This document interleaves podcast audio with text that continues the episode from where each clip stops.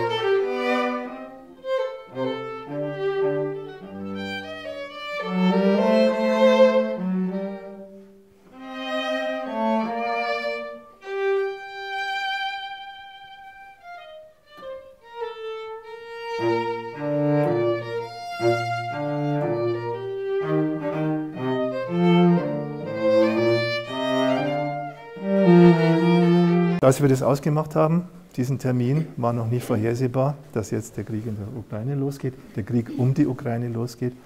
Und deswegen hatte ich mir gedacht, ich verknüpfe jetzt diese neuen Erkenntnisse, die ich in meinem Buch Wer Ich will leben, lieben und geliebt werden, verknüpfe ich mit der aktuellen Situation. Sodass daraus auch im Endeffekt eine Friedensbotschaft wird.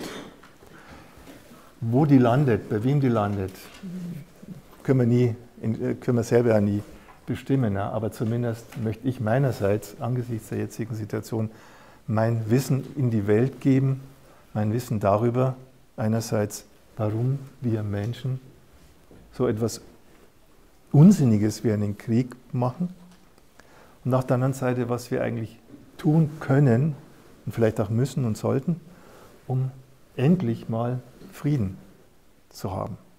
Was sind die Ursachen von Krieg aus psychologischer Sicht? Meine Friedensbotschaft. Ich habe mal nachgeguckt, im, natürlich im Internet, wo sonst. Äh, wie lange, ich habe mir überlegt, wie lange gibt es eigentlich diese Menschheit schon? Oder wie lange gibt es die Menschheitsgeschichte? Wie lange gibt es Aufzeichnungen? Ja? Sagen wir so 4000 Jahre etwa, kann man sagen. Und dann habe ich mal im Internet nachgeguckt, wie lange in dieser Zeit, der historischen Zeit, als dass die Menschheit auf dieser Erde ist, gab es eigentlich Friedensjahre?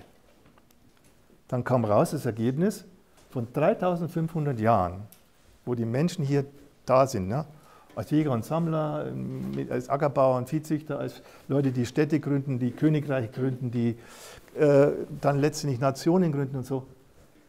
Ganze 250 Jahre. Nicht mehr als 250 Jahre waren auf diesem Globus keine Kriege. Sind die Leute nicht übereinander hergefallen. Und dann, wenn man sich die Geschichte anschaut, und ich habe da alle Geschichtsunterricht gehabt, ne? was lernt man in der Geschichte?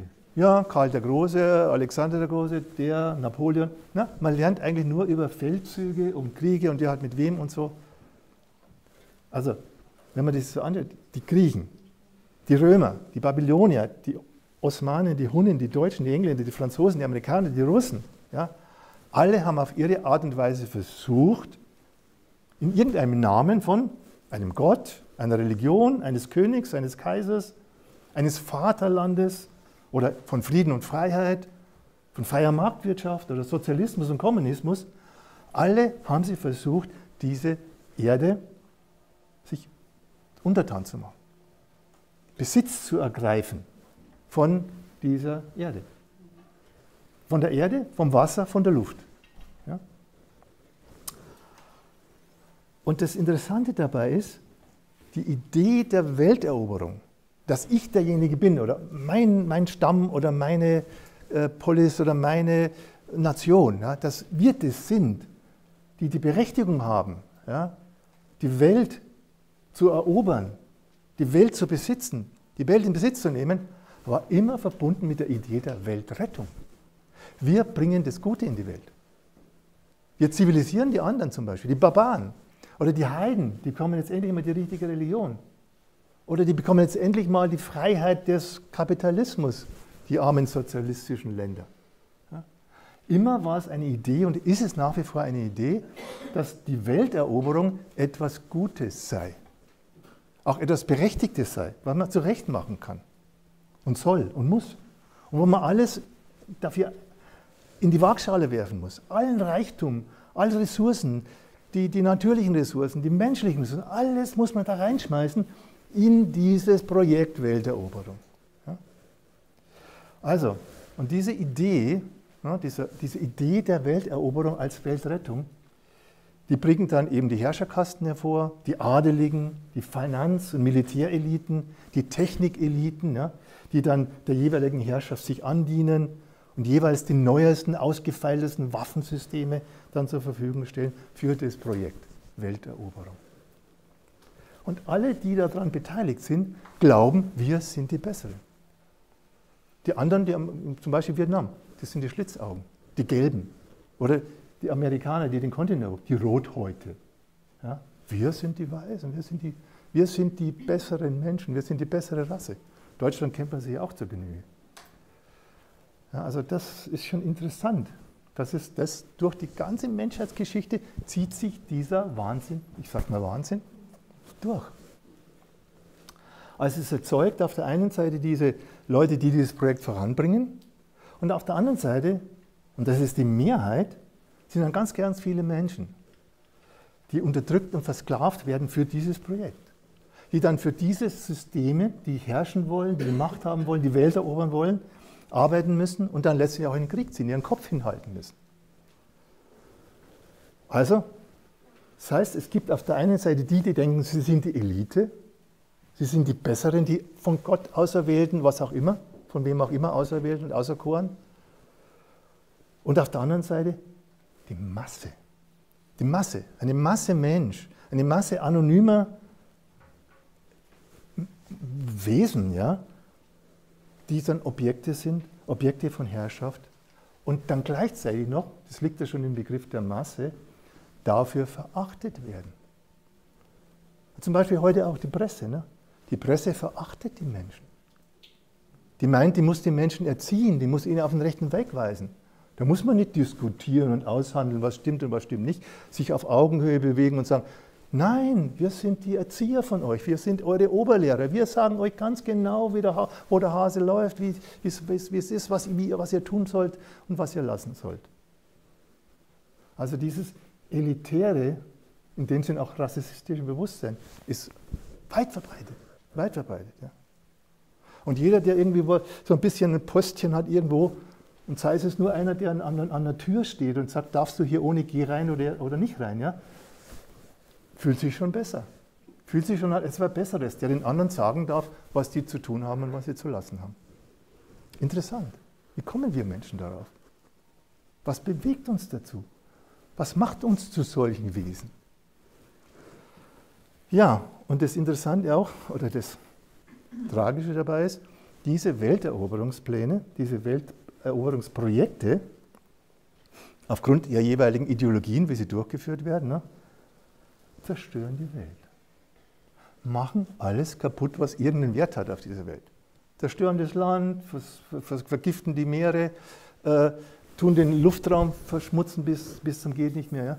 Also das, was, was das Leben überhaupt ermöglicht, wird durch diese Welteroberungsideologien aufgeopfert zerstört, kaputt gemacht. Ja? Die Idee, ich rette die Welt und gleichzeitig zerstöre ich sie dabei. In meinem Projekt, sie zu retten. In meinen Versprechen natürlich auch an die Masse.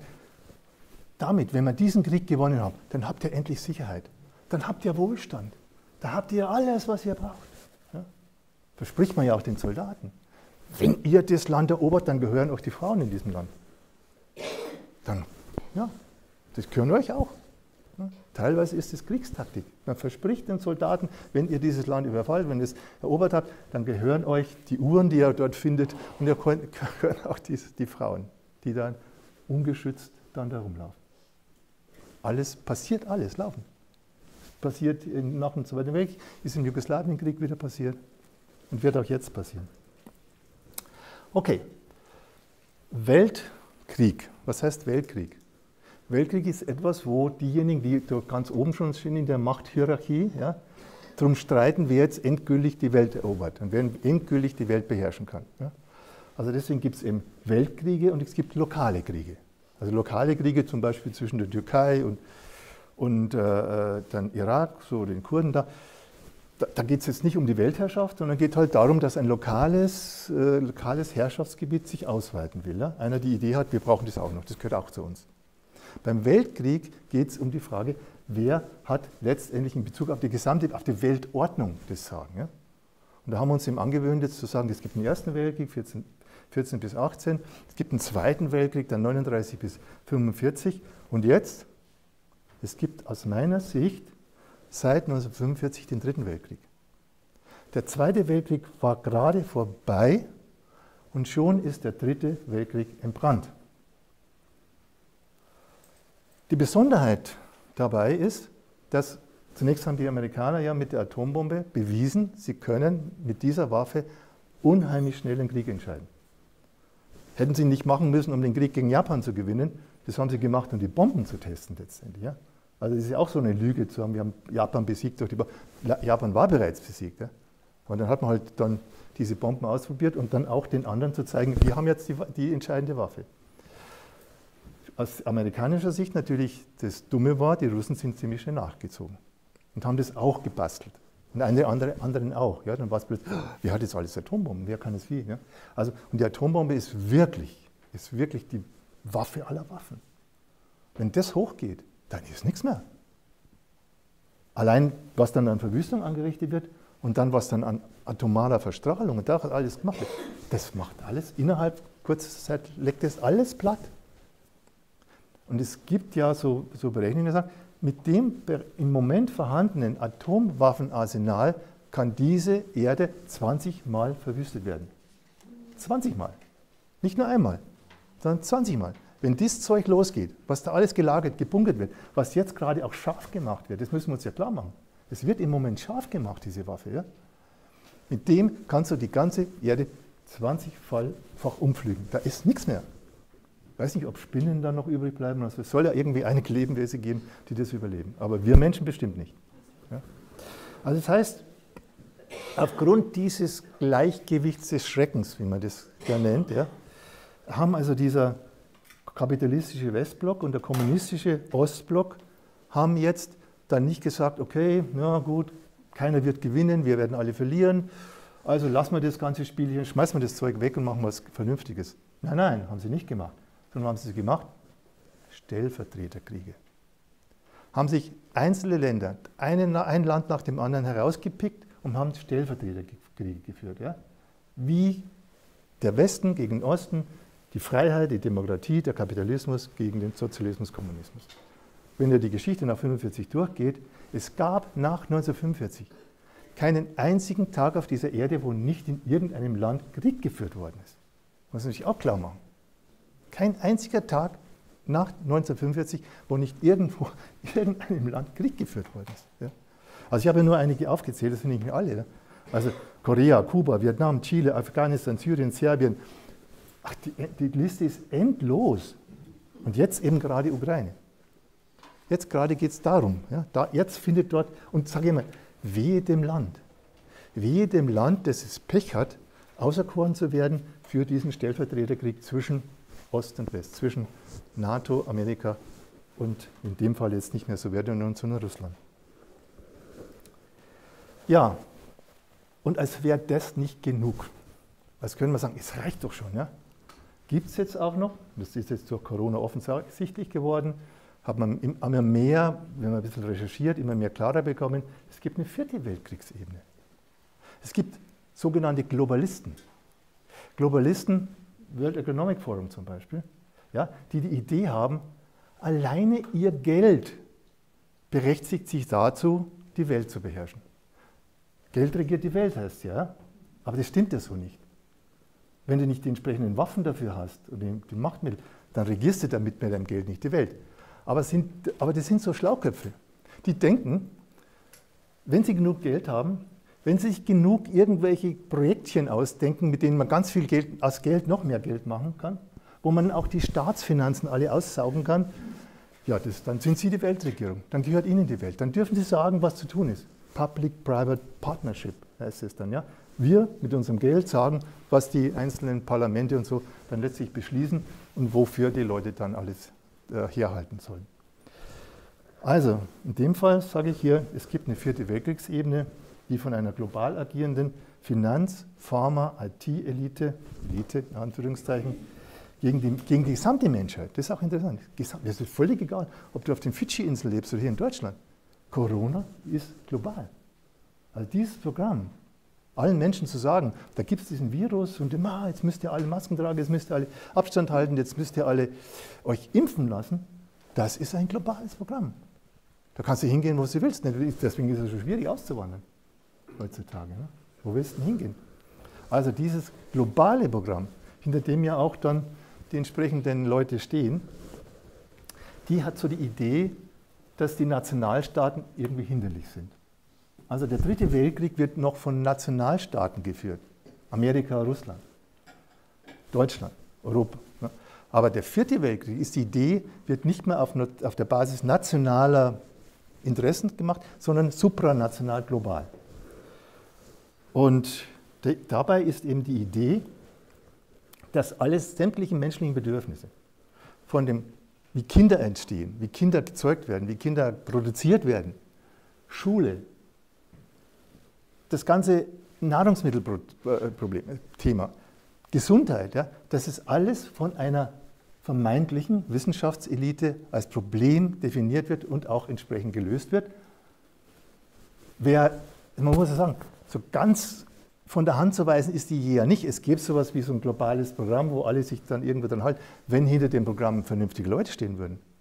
Aber wer steht dahinter? Es stehen dahinter Raffzähne, die noch mehr Geld haben wollen, die aus ihrem Geld, das sie haben, noch mehr Geld machen wollen und auf die Schwierigkeit stoßen, ja, jetzt haben sie eh schon so viel Geld, Jetzt muss natürlich gigantische Projekte, wie zum Beispiel die ganze Weltbevölkerung impfen, erfinden, damit du dein Kapital wieder vermehrst.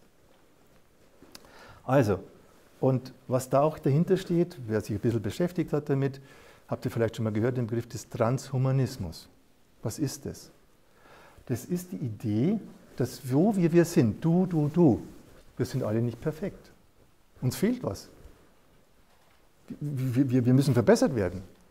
Da muss man irgendwas an dem Immunsystem verbessern, da muss man irgendwas im Gehirn verbessern, weil so geht es nicht weiter, das sieht man doch. Ja? Also die Idee, dass die so Schlauköpfe haben, die dann uns genau dann irgendwie sagen, wie es geht. Sodass wir dann ganz glückliche Menschen sind am Schluss. Ja? George Orwell, nimm jeden Tag deine Sommerpille und dann passt doch schon alles. Ja? Also, das sind eben keine Krieger, das sind eher Schlaumeier.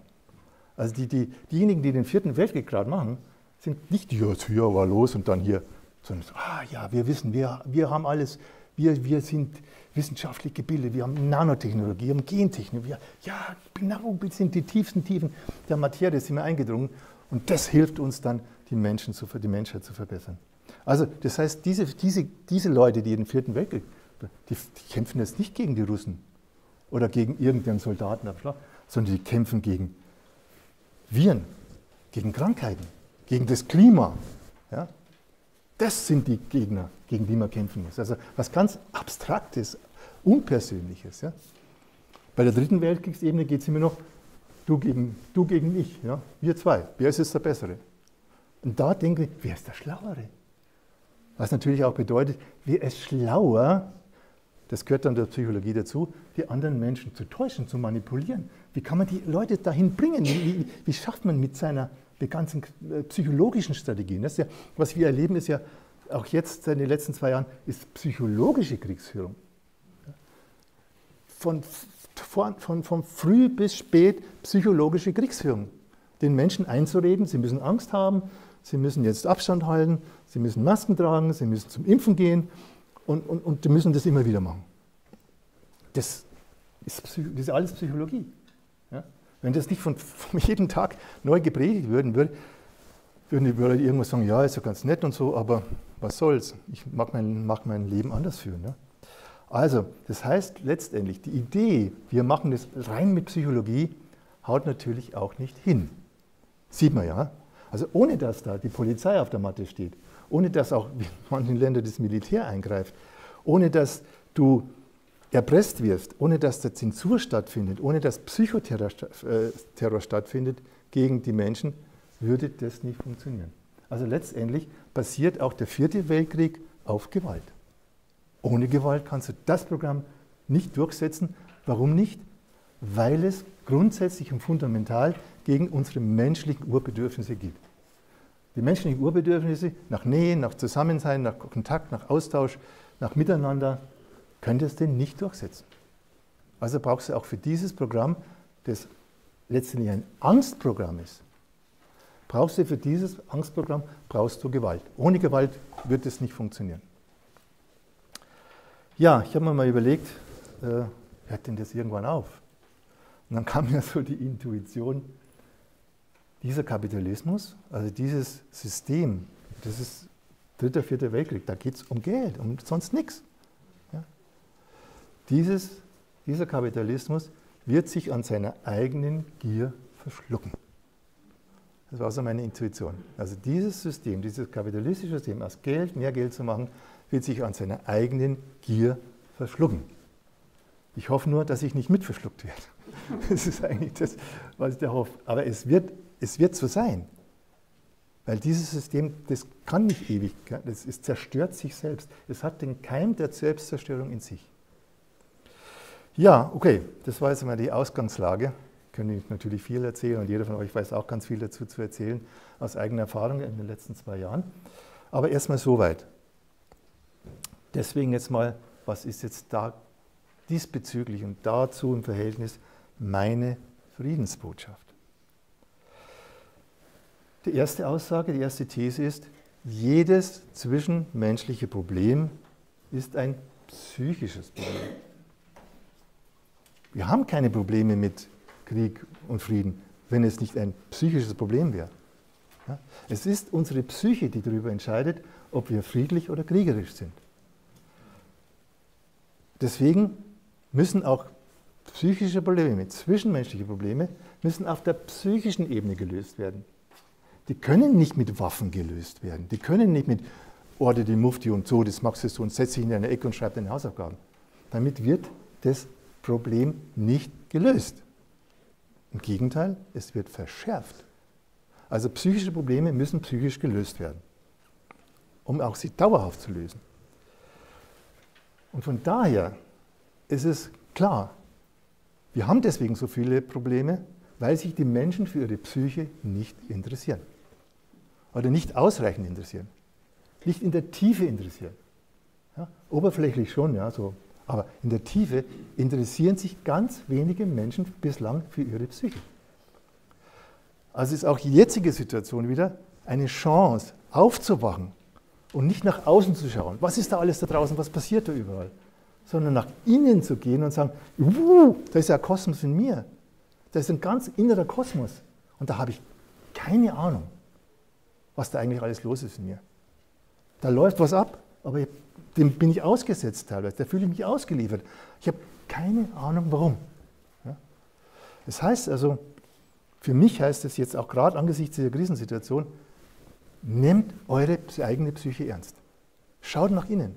Was ist da los in euch? Was ist los mit uns? Ja?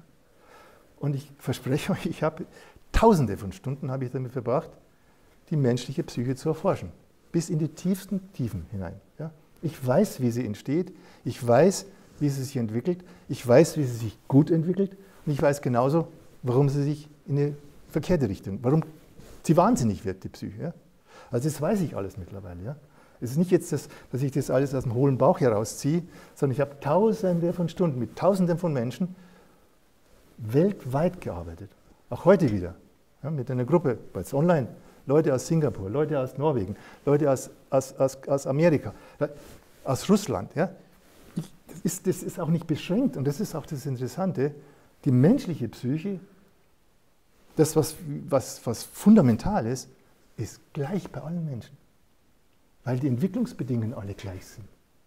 Weil wir auf, alle, auf die gleiche Art und Weise entstehen und uns entwickeln.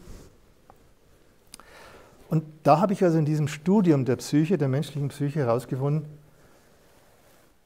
die ist im Grunde auf das Wahre, Gute und Schöne und ein konstruktives Miteinander orientiert. Das ist ihre Grundbedingung. Also die, die, menschliche Psyche ist doch nicht deswegen erfunden worden, damit wir uns alles Mögliche zusammenreimen, was es nicht gibt. sondern ist erfunden worden, damit wir die Realität erkennen, wie sie ist. Wäre doch ganz komisch, ja? dass wir eine Psyche haben, die uns dann nicht die Realität vermittelt, sondern irgendwelche äh, Fantasien dann wieder äh, vormacht, wie es nicht ist. Nein, die ist auf die Wahrheit, auf die Realität orientiert. Und auch, auch das Gute, die will nicht schlecht sein. Kein Mensch will schlecht sein. Erstmal. Kommt dann irgendwann mal welche dann, die sagen, ja, das Schlechte ist das Gute und das umdefinieren. Also da wären wir dann schon fast beim Satanismus, ja, wo das umdefiniert wird. Das Böse ist das eigentlich Gute. Nein, im Kern will er, jeder Mensch will gut sein. Und jeder Mensch will auch das Schöne. Will doch keiner, dass es hässlich ausschaut. Das will doch keiner, dass es. No, deswegen ziehen wir uns doch schön an und machen uns schön. Also, wir wollen dass es schön ist. Ja? Das ist eigentlich. Und wir wollen, dass es konstruktiv ist. Das ist Miteinander. Also der Belohnungseffekt, den du hast, dass, du, dass jemand anders, mit dem du was tust, der freut sich hinterher. Ja? Und du hast ihm was geholfen. Es gibt keinen größeren Belohnungseffekt. Das kannst du mit Geld nicht aufwiegen. Auch neulich ein Mann in, meiner, in, meiner, in einem Seminar von mir, hat auch gesagt, ja, ich habe dann, weil mein Vater immer zu mir gesagt hat, ja, aus dir wird sowieso nichts und du taugst nichts, dann habe ich es ihm beweisen, dass ich doch was, dann bin ich Schuldirektor geworden und so, habe Karriere gemacht. Dann hat er gesagt, irgendwann habe ich gemerkt, mich nervt das. Es ist nicht, was ich machen will. Und dann ist er so in die Richtung Heilung gegangen, hat gemerkt, dass er Qualitäten hat, dass er mit dem, wie er ist, anderen Menschen irgendwie was öffnet. Ja? Dass sie dann plötzlich von Krankheiten gesund werden, wo sie nie gedacht haben, dass sie da gesund werden können. Und dann sagt er, das ist es. Und das will ich den Rest meines Lebens machen, nichts anderes. Ich will etwas machen, wo ich sehe, das, was ich tue, was ich mit anderen Menschen teile, boah, das kommt doch wieder zurück auch. Ja? Das Lächeln in den Augen der anderen Menschen. Wenn, die, wenn, wenn, jemand glücklich ist über das, was du für ihn tust und auch bei mir in dem, dem mein Beruf. Ich gebe was und es kommt immer was zurück. Es kommt immer auch was an Erkenntnis und es kommt immer was zurück. Ja? Das sind wir eigentlich. Das sind wir von Natur aus. Das sind wir von Haus aus. Wir sind nicht Homo homini lupus, wie es so heißt. Der Mensch ist des Menschen Wolf. Ja? Dieses Menschenbild, das ja für eine konkurrenzorientierte Gesellschaft so, so, so basal ist. Oder Survival of the Fittest. Ja, dieses angeblich vom Darwinismus abgeleitete Prinzip, was Darwin gar nicht so behauptet hat, aber worauf man sich beruft. Wir sind, wenn man nicht konkurriert, wenn man nicht die anderen besiegt, wenn man nicht über die anderen dominiert, dann bist du nichts, dann bist du der Schwache, dann bist du der Loser, dann, dann kannst du dir selber nicht mehr in die Augen schauen. Keiner will dich. Nur diejenigen, die erfolgreich sind, die ganz top, die sind top, ja. Alles Unsinn. Hat mit der menschlichen Psyche so nichts zu tun. Oder andersrum gesagt, warum, warum kommt es dazu? Das ist ein kleines Kind, das entsteht mit dem Wahren, Guten und Schönen im Herzen, mit der, mit der Absicht, ja, ich liebe, ein Riesenpotenzial an Liebe. Ja? Und gleichzeitig dann, okay, liebst du mich auch, ja? Und wenn das zurückkommt, wow, dann fließt es, dann fließt es, ja? Wir leben, lieben, geliebt werden. Das ist unser Grundprogramm. Ja, und von daher, ja, ist natürlich die Frage, warum weichen wir von, also das wollte ich euch nur sagen. War neulich auch so eine Geschichte, die mich sehr berührt hat.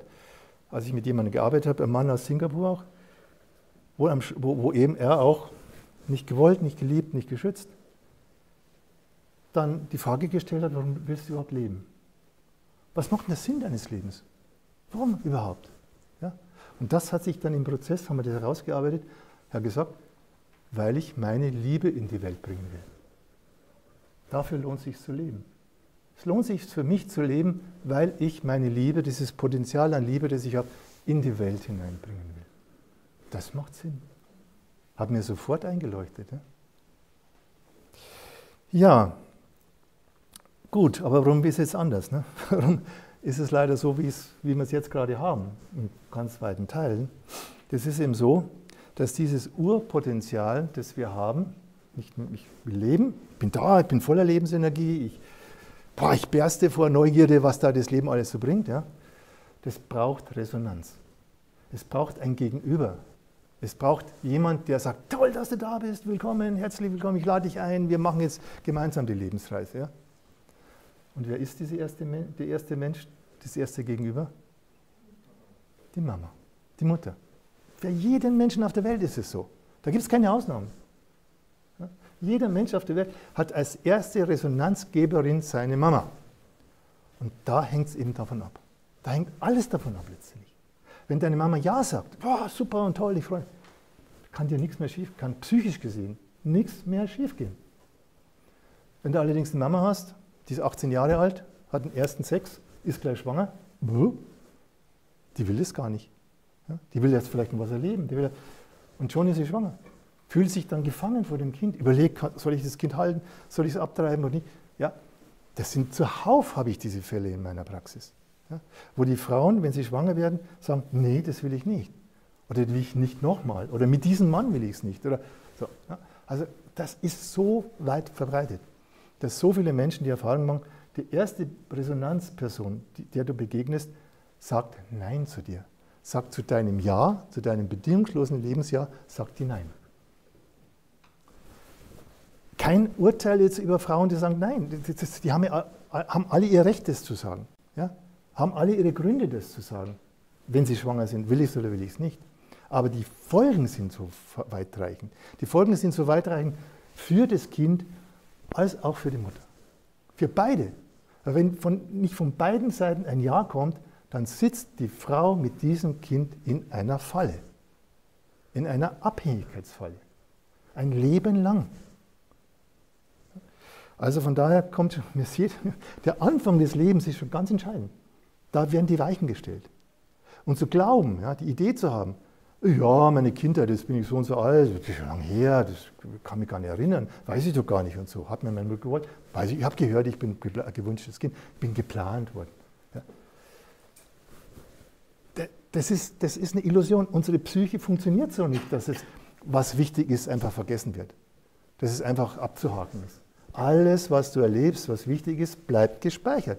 Und jeder Konflikt, der nicht aufgelöst wird, der bleibt in deiner Psyche als unaufgelöster Konflikt gespeichert. Da kannst du ihn noch so in den Kopf ins Hand stecken, das hilft nichts, der ist da. Also ist die Botschaft natürlich, stell dich deinen Konflikten, stell dich deinen nicht aufgelösten Konflikten, die oft schon ganz am Anfang deines Lebens begonnen haben. Ja, und jetzt, wenn ihr dann vielleicht mal wieder mitlest, ne, ähm, ja, ein, einen Gedanke noch, den würde ich auch gerne hier einfügen, um das, Posit um das Positive auch hier zu sehen. Nicht?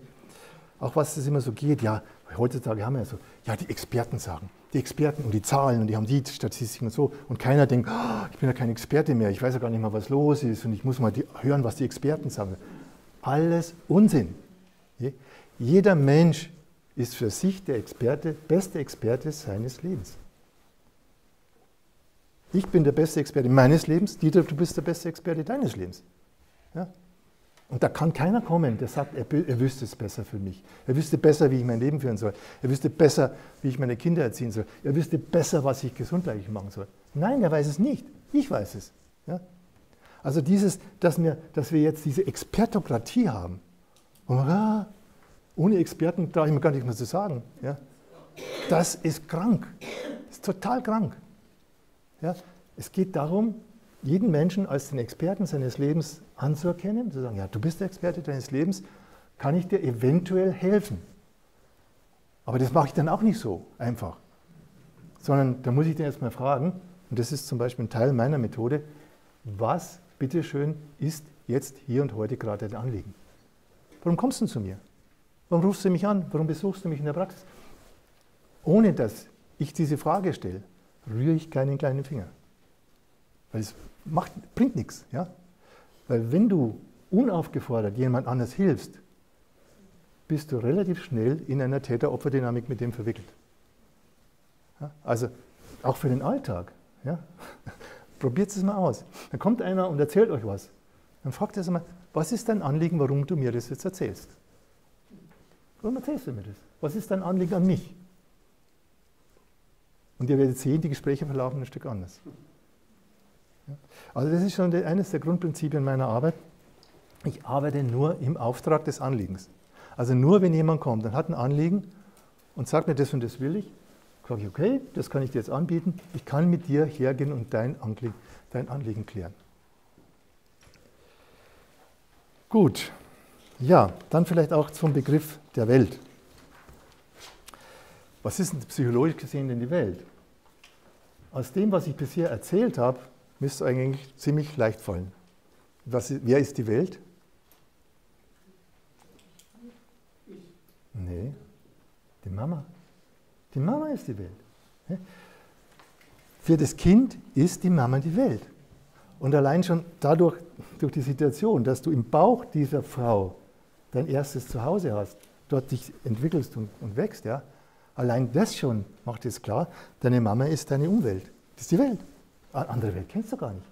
Das heißt, die Beziehung zur Mutter definiert letztendlich, wie wir die Welt erleben. Ob wir die Welt als Platz erleben, wo willkommen sind, als ein Platz, wo, wo Not und Angst und Panik und, und, und Mangel herrscht. Also ich habe zum Beispiel auch eine Mutter gehabt, nach dem Krieg, ja nicht viel zu essen und so, die war auch irgendwie, denke ich, ausgemergelt damals auch und so weiter. War für mich so ein Welt, man darf da nicht so viel nehmen. Man darf nicht so viel wollen. Man darf nicht, weil das ist ja gefährlich, weil dann gefährdest du ja die Mama, ne? du bringst die an den Rand der Existenz und dann gehst du ja zugleich mit ihr zusammen unter. Also habe ich mir so ein Sparsamkeitsding angewöhnt. Ja? Nicht so viel und ja, immer zurückhaltend sein und nicht so viel wollen. Immer Vorsicht. Ne? Also überlegt mal, ja? was bedeutet euer Dasein in der Gebärmutter, in der Mutter, was bedeutet das alles für euer späteres Leben an Grundhaltungen? Man kann, wie, wie entsteht die Grundmelodie eures Lebens aus dem heraus, dass ihr im Bauch eurer Mutter so solche Bedingungen vorgefunden habt? Was hat das mit der Grund, welche Art von Grundmelodie hat sich da in eurem Leben gebildet? Also, das heißt, die Beziehung zur eigenen Mutter ist die Brille, wenn man das mal mit dem Brillenbeispiel macht, äh, durch welche wir den Rest des Lebens die Welt wahrnehmen, solange wir sie eben nicht bewusst absetzen. Das musst du bewusst machen. Auch hier ein ganz wichtiger, äh, wichtiges Argument. 95, 96, 97 Prozent eurer Psyche sind euch nicht bewusst. Es läuft unbewusst ab oder halbbewusst. Ja? Das Bewusstsein ist eine Sonderfunktion, eine Sonderform der menschlichen Psyche. Eine besondere Qualität, die die menschliche Psyche hat. Der große Rest, was da abläuft in der Verdauung, mit der Atmung, habt ihr keine, habt ihr keinen bewussten Zugang. Kann man, manches kann man sich bewusst machen, vieles auch nicht. Und mit meiner Methode zum Beispiel komme ich an diese Anfangspunkte ran. Also mit meiner Methode, mit der Methode der Selbstbegegnung, mit dem, an, mit dem Anliegen, kommt jeder, der das will, an seine vorgeburtliche Phase ran. Bis hin zu dem, wo, wo, es, wo es nach der Verschmelzung von Ei und Samenzelle, wie ist da weitergegangen?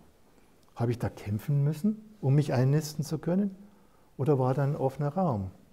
War ich willkommen. Oder war das schon ein Kampf auf Leben und Tod? Nicht, was ich, alles, was sich da vorgeburtlich abspielt, ist oft ein Kampf auf Leben und Tod. Das ist eigentlich, wenn man so sagt, der erste Krieg, den viele Menschen erlebt haben. Von daher, ne, also wenn Menschen über die Welt reden, die Welt erobern wollen, der Welt eine Ordnung geben wollen, ja, immer würde ich, das würde mich total interessieren. Ja? Ich, von mir selber weiß ich, das habe ich ausprobiert, von einigen anderen Leuten. Aber mich würde es interessieren, welche Erfahrung hat der Putin im Bauch seiner Mutter gemacht? Welche Erfahrung hat der Biden im Bauch? Welche hat der Lauterbach gemacht? Und so weiter. Ja? Das würde mich total interessieren. Ja, Lauterbach kommt aus einem sehr einfachen Familienverhältnis. Ne? Der hat es sicher nicht einfach gehabt. Der Vater, glaube ich, war Molkerei angestellt oder so. Ne? Also hat bestimmt keine super Kindheit gehabt. Ja? Ja, also alle die, die die Welt auch retten wollen, die Welt erobern wollen, retten wollen, denen gut daran, bevor sie mit diesem Programm weitermachen, erstmal eine Selbstbegegnung zu machen und ihr Konzept von Welt zu hinterfragen. Warum will ich denn die Welt erobern? Für was ist das gut? diejenigen, die vielleicht sich mit der Biografie von Adolf Hitler beschäftigt haben, der hat eine furchtbare Biografie. Seine Mutter hat innerhalb von drei Wochen oder zwei Wochen hat die drei Kinder verloren an Diphtherie. Die sind alle erstickt. 14 Monate später kommt er auf die Welt. Ja, stellt euch dir mal vor, was der mitgemacht hat im Bauch der Mutter. Der hat natürlich auch Angst gehabt, dass der wieder stirbt und so. Der hat ihn hinterher dann gefüttert und so, mit der der durchkommt und so. Ja. Die war voller Panik, diese Frau. Also, von daher, ähm, ich bin immer sicher, ich lege meine Hand in jedes Feuer, ja, dass all diejenigen, die so Ideen von Welt, äh, Weltrettung, Welt haben, dass die das aufgeben würden, das Programm, in dem Moment, wo sie sich ihre Beziehung zu ihrer Mutter anschauen würden. Wo sie sich ihre frühe Beziehung zu ihrer Mutter vor allem anschauen würden.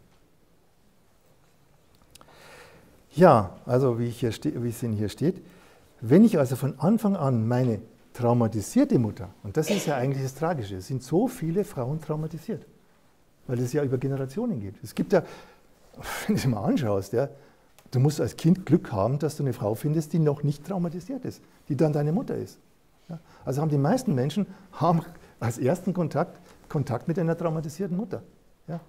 Und für viele sieht es dann zum Beispiel so aus, dass jetzt die Mütter, weil sie sich abgespalten haben von ihren eigenen Energien, ja, das Kind benutzen, um sich am Überleben zu halten. Auch heute wieder eine Arbeit gehabt. Eine Frau, die das Kind aussaugt, energetisch aussaugt, ja, sich am Kind festhält, um nicht ihr eigenes Trauma anschauen zu müssen, brauche ich ein Kind, das mich glücklich macht. Das Kind muss dafür da sein, um mich glücklich zu machen. Eine Idee von Glück zu verwirklichen.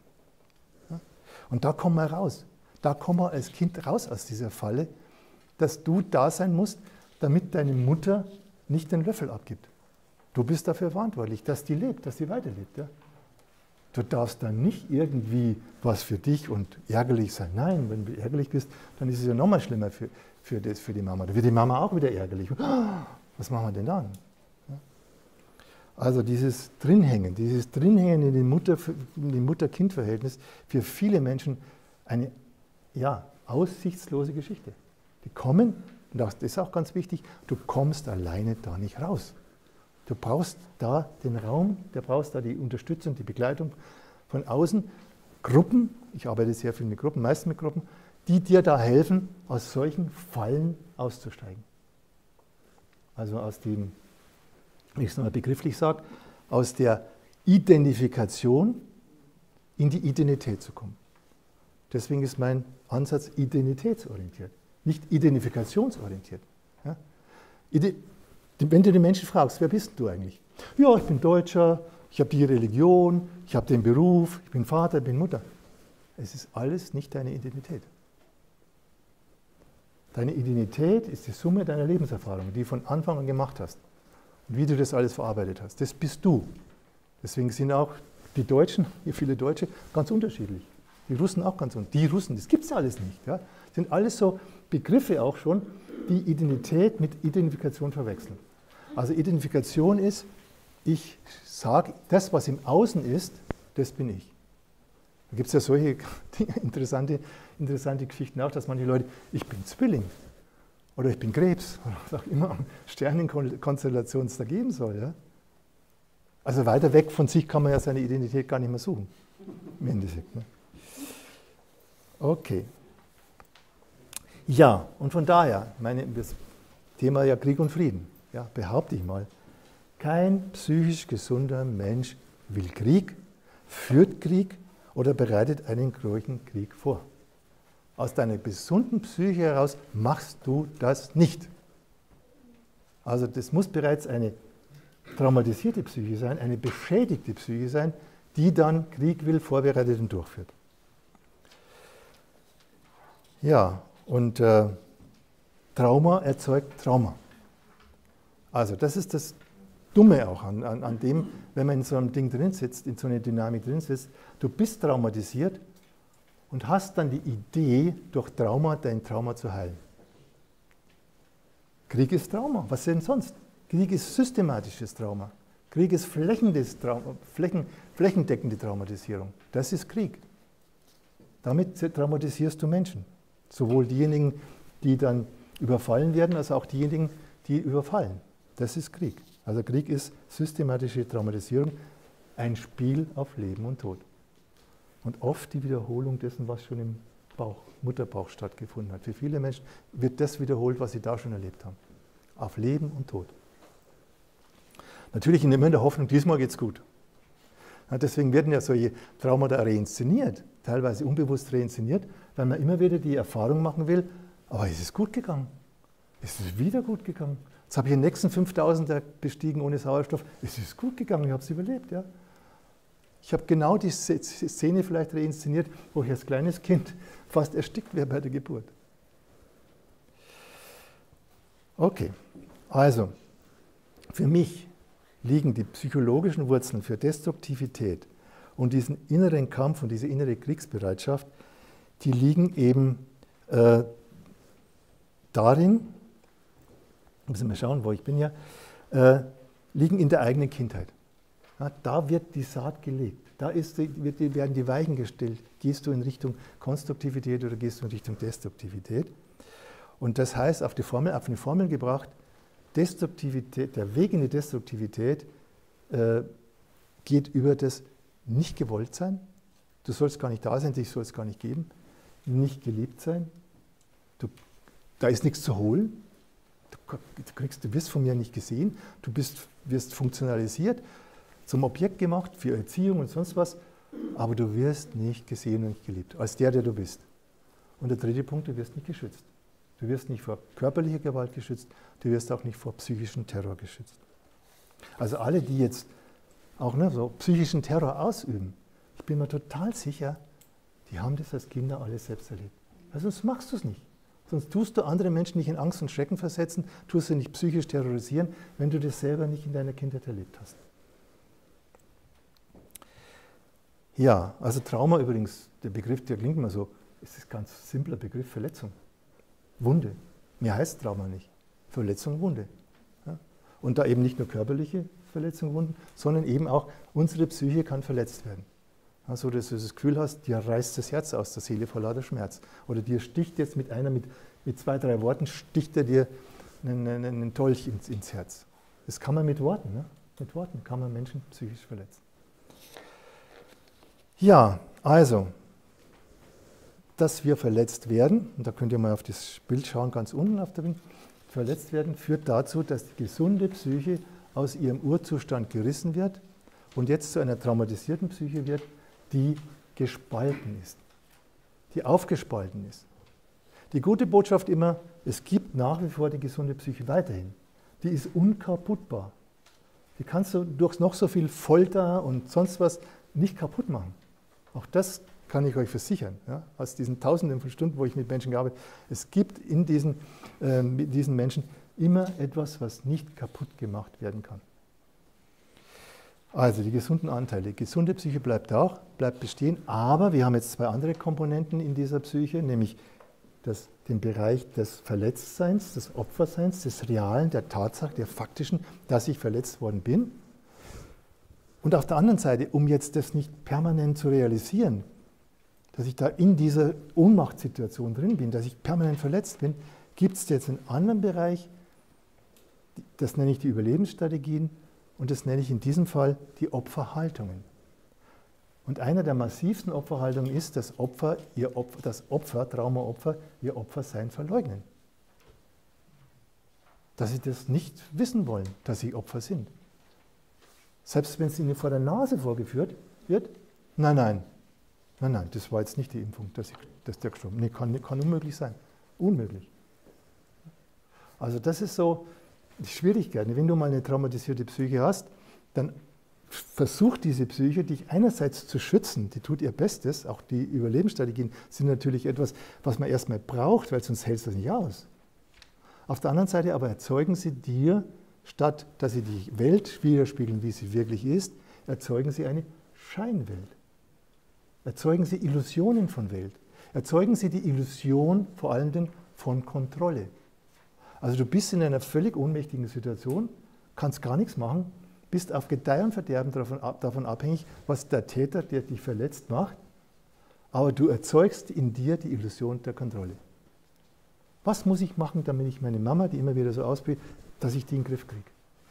Und davon überzeugt zu sein, dass es an einem liegt, und nicht an dem, ob sich die Mama mal so oder so entscheidet. Also, nicht, das ist so dieses Grundprinzip, mit dem ich ja nach therapeutisch arbeite. In der Regel triffst du auch alle, wenn du mit jemandem Arbeit machst, dann triffst du auf etwas, was seinen gesunden Anteil repräsentiert. Du triffst auf etwas, was seinen traumatisierten Anteil repräsentiert. Und du triffst auf seine Überlebensstrategie. Und dann geht es darum, ne, diese gespaltene Psyche, eben das Gespalten heißt, du hast deine innere Einheit verloren. Die Einheit von Wahrnehmen, Fühlen, Denken, Erinnern, Handeln, Bedürfnissen, Ich- und Willensfunktion, da hat die Bombe eingeschlagen. Da gibt es keine Einheit mehr. Deswegen ist auch die Frage, wer bist du eigentlich? Was willst du? Äh, kann ich nicht sagen. Will ich das, will ich, aber das will ich auch. Kann es richtig entscheiden, was ich will. Also, das ist Spaltung. Ja? Und äh, Traumatherapie heißt ganz simpel und ergreifend, raus aus der Spaltung, diese Dinge wieder zusammenbringen. Dass diese verschiedenen Strukturen in sich wieder eine gesamte, gesunde Psyche bilden. Und das ist das, was wir dann in den Selbstbegegnungen machen. Ja, was bei dieser traumatisierten Psyche auch immer wichtig ist zu, zu, zu verstehen ist, dass wir Todesängste erleiden, oft schon ganz früh, bereits im Bauch der Mutter, durch die Geburtsprozesse, nach der Geburt, was auch immer, ganz früh. Wir haben Höllenängste, Todesängste, Verlassenheitsängste, Einsamkeit, aber die sind uns nicht bewusst. Aber sie sind abrufbar. Sie, wie wir sagen, sie sind ganz schnell zu triggern, auszulösen. Ja? Und dann aber verstehst du nicht, wo diese Angst herkommt und verlagerst sie ins Außen. Und denkst, der Grund für die Angst, die eigentlich in dir ist, nehmen wir jetzt mal die Angst vor dem Virus, ich könnte sterben, ja, ist da draußen, irgendein gefährlicher, ein Pathogen oder irgendwas, aber de facto ist der Grund, dass du so heftig reagierst, mit Angst reagierst, fast in die Hose machst, nicht mehr, nicht mehr denken kannst, ist in dir. Ist in dir aus deinen frühen Lebenserfahrungen. Das gleiche gilt mit der Wut. Weil jedes Kind, das von seiner Mama nicht gewollt abgelehnt wird, gequält wird, äh, psychisch terrorisiert wird, hat eine Mordswut. Hat teilweise eine mörderische Wut und könnte die Mutter umbringen. Ja? Aber auch hier einerseits ist die Wut ja tabuisiert, das darfst du nicht. Und zum anderen ist sie auch wieder unbewusst. Ja? Die Quelle der Wut. Sonst müsst ihr anerkennen, ich bin traumatisiert von meiner Mama, also gehört die Wut zur Mama. Aber das kannst du ja nicht machen. Das ist ja deine Überlebensstrategie. Also nimmst du diese Wut her und was machst du? Verlagerst sie einfach außen. Irgendjemand anders, der dir der, der blöd kommt. Ob es dein Nachbar ist, ob es deine Frau ist, ob es deine Kinder sind, ob es eben die Russen sind oder was immer. Die, die Ungeimpften, zack, da, gehört es, da kann ich jetzt meine Wut ausleben. Da kann ich diese Energie, die mich sonst eigentlich zerreißt, die kann ich da mal, kann ich mal Dampf ablassen. Und für beides gilt, sowohl für die Angst wie für die Wut gilt, sie wird dadurch nicht aufgelöst. Also wenn wir Gefühle in uns haben, die noch nicht aufgelöst sind, dann musst du sie in Bezug auf die Ursache auflösen. Nur mit Bezug auf die Ursache kannst du da eine Heilung finden. Dann ist die Angst vorbei, da hast du die Angst nicht mehr. Hast den Geburtsprozess, hast du keine Angst mehr zu ersticken. Ja? Hast du die Wut endlich zugeordnet, wo sie hingehört, hast du keinen Grund mehr, auf deinen Nachbarn loszugehen. Ja? Aber wenn das nicht der Fall ist, ist es immer so, es wiederholt sich suchtartig. Ja? Es wiederholt sich suchtartig. Ich brauche immer jemanden, gegen den ich kämpfen kann. Ich brauche immer etwas, wo, wovor ich Angst haben kann. Oder es gibt dann halt immer was. Oder es wird mir präsentiert von anderen, die sagen, ja, da schau mal her, das ist gefährlich. Da geht es um Leben und Tod. Aber nur, wenn es in dir schon ist, überzeugt dich das dann auch.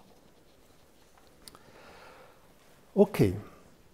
Und das alles eben geschieht unbewusst. Immer bitte daran denken, die menschliche Psyche, 99 Prozent sind es unbewusste Prozesse.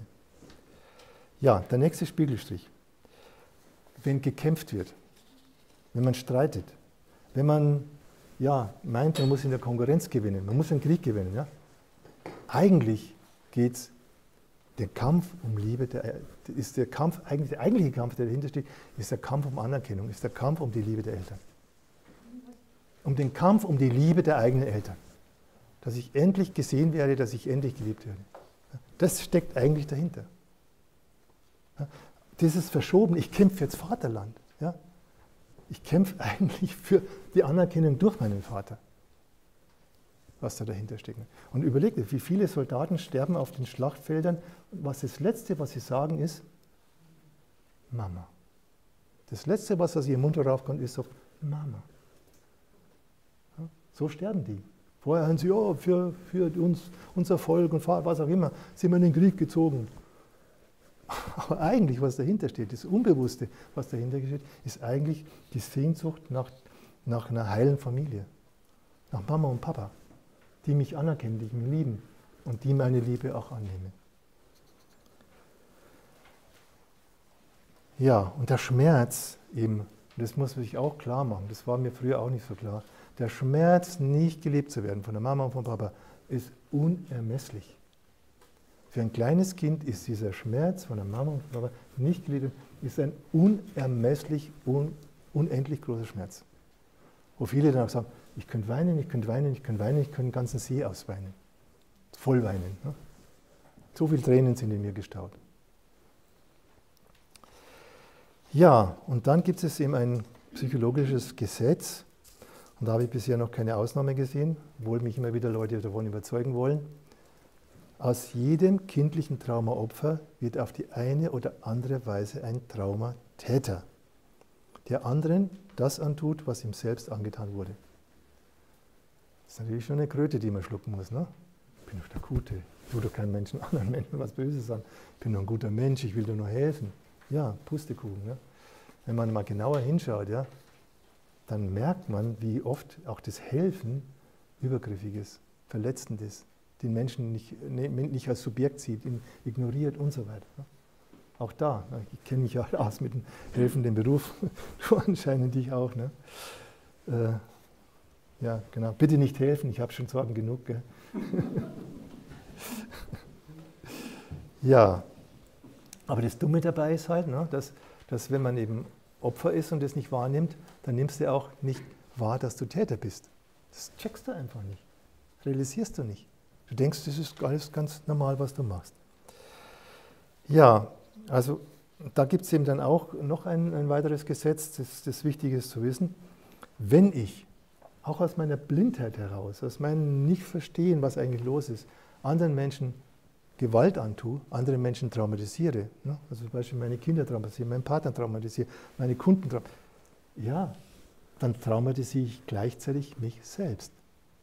Also jeder Mensch, der andere Menschen traumatisiert, ist einerseits Traumaopfer, aber er häuft jetzt noch auf das Opfersein, sein Tätersein als Traumaerfahrung obendrauf. Warum ist das Tätersein auch eine Traumaerfahrung? Na, weil ich etwas mache, wo ich weiß, wo meine gesunde Psyche weiß, das geht nicht. Kann ich machen. Ich fühle mich schuldig, da habe ich Schamgefühle, da habe ich Angst, dass die Leute sagen, oh, schaut mal her, was die alles macht und so. Also von daher ist es auch unerträglich, es ist psychisch unerträglich, ein Mörder zu sein. Es ist psychisch unerträglich, dafür verantwortlich zu sein, dass andere Menschen zu Tode kommen, dass andere Menschen schwer geschädigt werden. Es ist unerträglich, wenn eine Mutter wahrnimmt in ihrer Familie, oh, meine Tochter ist sexuell missbraucht worden vor meinen Augen. Ich habe es nicht nicht verhindert. Hm? Also, das eigene Tätersein ist auch unerträglich. Und weil es eben auch unerträglich ist, muss jetzt erneut gespalten werden. Muss die, muss die Psyche noch weiter gespalten werden. Und dann sind wir jetzt bei dem zweiten Schaubild, wenn, so, wenn ihr euch das anschaut, dann haben wir jetzt nochmal eine extra Ebene drin, wo es nach wie vor wieder gesunde Anteile gibt. Ja, die bleiben, die sind nicht kaputtbar. Aber dann hast du ein Tätersein in dir, das du nicht wahrhaben darfst. Das ist furchtbar, schlimm, will ich nicht wahrhaben. Und auf der anderen Seite brauchst du jetzt Täterhaltungen, die das verleugnen. Das war ich nicht. Ach, das, das so schlimm war das doch auch nicht. Ja, wo gehobelt wird, da fallen Späne. Also, das hat dich doch nicht so. Ja? Ich habe nur meine Pflicht getan. Ich, ich habe hab dich ja nur erzogen. Ja? Ich wollte, dass du ein anständiger Mensch aus dir wird und so weiter und so fort. Also die ganzen, das ganze Arsenal von Täterhaltungen, das ich jetzt unter anderem auch in meinem Buch Wer bin ich in einer traumatisierten Gesellschaft beschrieben habe. Also wenn ihr das noch vertiefen wollt, ne, was gibt es alles an Opferhaltungen, was gibt es alles an Täterhaltungen, schaut mal in das Buch rein, da werdet ihr vielleicht das eine oder andere finden, wo ihr sagt, ah, kenne ich ja auch, habe ich schon erlebt, ist mir bekannt. Also, wir haben also dann erneute Spaltungsebene in dieser Psyche und dann wird es natürlich kompliziert. Ne? Also das alles aufzuarbeiten, da musst du schon ein bisschen Geduld haben, um da wieder ins Reine zu kommen mit dir. Ja, also Krieg gegen die eigenen Kinder, gegen Partner, gegen Angestellte, gegen Bürger oder andere Regierungen kann also nur abgespalten von den eigenen gesunden Bedürfnissen und Gefühlen gemacht werden und nur mit falschen Argumenten äh, äh, mit falschen Argumenten geführt wird. Es gibt kein richtiges Argument für einen Krieg. Gibt es nicht. Habe ich noch nie gehört. Dass einer ein richtiges Argument dafür bringt, dass man Krieg führt. Gegen die Kinder, gegen Partner, gegen andere Länder. Da gibt es keine Sachen. Also deswegen brauchst du für den Krieg, brauchst du Propaganda, brauchst du Ideologien, brauchst du Lügen, ja, um das irgendwie den Menschen irgendwie, ja, ja, jetzt machen wir es doch. Ja, lassen wir uns doch hinreißen. Lassen wir uns, wohl alles in dir Nein schreit. Alles in dir sagt, nein, hört auf mit dem Scheiß. Hört auf, lasst es. Werft die Waffen weg. Na, da muss man so viel Propaganda machen, damit man den Leuten, ja, okay, dann machen wir es halt, machen wir mit. Vielleicht sogar begeistert am Schluss noch. Also, und diese ganze Tätergeschichten, ja, diese, diese Täterhaltungen arbeiten unter anderem mit folgenden Mitteln und das sollte man sich auch mal äh, zu Gemüte, sollte man mal sich klar machen, was da passiert, dass die Täter die Opfer als Täter bezeichnen. Also derjenige, der sich wehrt, also ich greife den an, der wehrt sich, ah, der wehrt sich, der setzt Gewalt ein. Der ist ein Gewalttäter. Ja, ich bringe ich bring den dann in die Ecke, ja, so weiter, dass er am Boden liegt. Oder was. Und dann wehrt er sich, wow, hier, Gewalttäter, Gewalttäter, Widerstand gegen die Staatsgewalt, wie auch immer. Ja, also diese Täter-Opfer-Umkehren, ganz übler Trick, der es heißt, der hier gemacht wird. Ne? Der Täter klagt sein Opfer an und fühlt sich berechtigt dann dazu, weil der eben Widerstand leistet und damit ein Täter ist, ein Böser, ihn zu bestrafen. Und umgekehrt, auch das ist dann auch, was das Ganze so, ja, so verfestigt, was, wo, wo, wo man merkt, wann hört denn das auf, dieser Knoten, wann geht dieser Knoten auf? Dieser Knoten wird auch festgezurrt in dieser Täter-Opfer-Dynamik, weil die Opfer ja, aus ihren Opferhaltungen heraus sich dafür schämen, wenn sie sich eingestehen müssten, ich bin ohnmächtig, ich bin ausgeliefert, ich kann ja nichts machen, ja, haben sie die Idee, irgendwie kann ich doch Kontrolle kriegen über das Ganze und dann das eben so umdrehen und die Täter nicht als Täter wahrnehmen, weil sonst müsste ich ja eingestehen, ich bin jetzt deren Opfer. Also schütze ich die Täter davor, Täter zu sein, sie als Täter wahrzunehmen und stattdessen denke ich, ja, ich, ich mache Fehler, ich, ich, ich mache es verkehrt, mit mir stimmt etwas nicht. Ne? Also, im Gipfel dann darin, dass die Opfer die Täter als Wohltäter wahrnehmen. In der Täter-Opfer-Dynamik tun die Opfer, die eigentlichen Opfer, die eigentlichen Täter als Wohltäter bezeichnen. Umgekehrt wird es ihnen natürlich auch vorgegeben von den Tätern, ich bin dein Wohltäter, ich bin dein Retter, bau auf mich, vertraue auf mich. Ja, diese Täter-Opfer-Dynamik. Ne? Es gibt keine Gewinner. Es gibt in diesen Täter-Opfer-Dynamiken, in diesen Kriegen, die da geführt werden, ob in der Familie, in der Partnerschaft oder auf höchster Ebene, es gibt nur Verlierer. Es gibt keine Gewinner in einem Krieg. Alle verlieren. Und auf den alten, nicht verdauten Schmerz, der ja schon riesig genug ist, wird Schippe für Schippe neuer Schmerz draufgepüllt. Sodass wirklich am Schluss ein Gebirge von Schmerz da ist, wo man sich fragt, kann das jemals wieder abgetragen werden? Ja, von daher, wenn man sich jetzt mal bei den Tätern bleiben, kann man sagen, Leute, die so Kriegstreiber sind, jetzt müssen wir aber los und so. Ja, das sind höchst traumatisierte Menschen, die sich mit ihrer Gewaltbereitschaft und ihrer Kälte, auch das ist wichtig, die fühlen nichts. Ja, du kannst Gewalt nur ausführen, ausführen gegen andere, auch gegen dich selber, wenn du kein Mitgefühl hast. Also Gewalt und Gewaltbereitschaft setzt Mitgefühllosigkeit voraus. Nur wenn du das schaffst. Ja, deswegen schaffen sie auch nur bestimmte Menschen an die Spitze, die das schaffen, so mitgefühllos zu sein, dass sie das alles durchziehen. Dass sie diese ganzen Weltrettungsprogramme dann durchziehen. Ja, also die drängen sich dir auf. Also auch das ist so etwas Wichtiges. In deinen Überlebensstrategien kannst du nicht bei dir sein. Hast du Angst davor, bei dir zu sein? Weil da könnte ja was hochkommen in mir, wenn ich mich mit mir beschäftige. Also muss ich mich permanent ablenken. Ich muss permanent Aktion machen. Ich muss permanent irgendwas im Außen machen. Ich muss permanent irgendwelche anderen Leute, brauche andere Leute dafür, die, mich, die mir helfen, mich von mir selbst abzulenken. Also daher kommt diese Übergriffigkeit warum so viele Menschen übergriffig sind, die irgendwas dich nicht in Ruhe lassen, ja? weil sie keine innere Ruhe selbst haben. Ja, deswegen, viele Menschen, auch wie ich, ja, wenn du dann deinen inneren Chaos, sage ich mal, aufgeräumt hast, da interessieren dich die anderen Menschen oft gar nicht mehr. Vorher war das, oh, und der und der und der. plötzlich, ah ja, okay, der ist, oh, ich bin nicht abhängig davon, ob sich der bei mir meldet oder nicht. Der, nein, der, lebt sein Leben, ich kann mein Leben auch leben. Ne? Aber dieses nicht bei sich sein heißt, sich anderen Menschen aufzudrängen, überzustülpen. Ja? Und eben auch mit Gewalt andere Menschen dazu aufzufordern, du musst es mitmachen, du musst mich wichtig nehmen, du musst mein Weltrettungsprogramm wichtig nehmen. Ähm, ich bin der Größte. Also so ticken dann diese Täter die dann eben auch daran Gefallen finden. Es ist ja so, ne? die, die, die, allergrößten Gewalttäter sind jeden Tag im Fernsehen zu sehen. Ja? So friedliche Menschen, ganz selten. Ja? Permanent mit Kameras und Dingen, hinter denen hinterher die, die größten Gewalttäter sind. Das größte Unheil anrichten, ja, mit dem, was sie tun. Hinter denen ist man her und die stehen in der Zeitung, sind jeden Tag, sie sind berühmt. Als ganz normaler Mensch, der bei sich ist, wirst du nicht berühmt. Abgesehen davon, dass du gar nicht berühmt werden willst. Was habe ich denn davon? Ja? Das sind ja auch Gejagte. Wir werden von der Kamera gejagt und so. Ja? Das sind immer irgendwie das richtige Wort. Hoffentlich sage ich nichts Falsches. Also von daher, ich, ich möchte da nicht mit tauschen, aber nur um die Logik klar zu machen. Ja? Dass Leute, die nicht bei sich sind, die rücken sich ins Rampenlicht. Die wollen dann, die wollen dann berühmt sein, die wollen dann groß sein, die wollen dann große Stars sein und so. Ja, im Grunde kann man sagen, diese Menschen mit ihren, nicht insgesamt, auch da wieder aufpassen, jetzt nicht so Etiketten draufkleben, das ist ein Psychopath und das ist ein Narzisst und das ist der. Nein, es sind deren Überlebensstrategien, die sie so handeln lassen. Die haben auch ihre gesunden Sachen in sich, Teile in sich. Ja. Aber aus ihren Überlebensstrategien heraus kann man sagen, nähern sie sich von der Angst und dem Leiden ihrer Mitmenschen.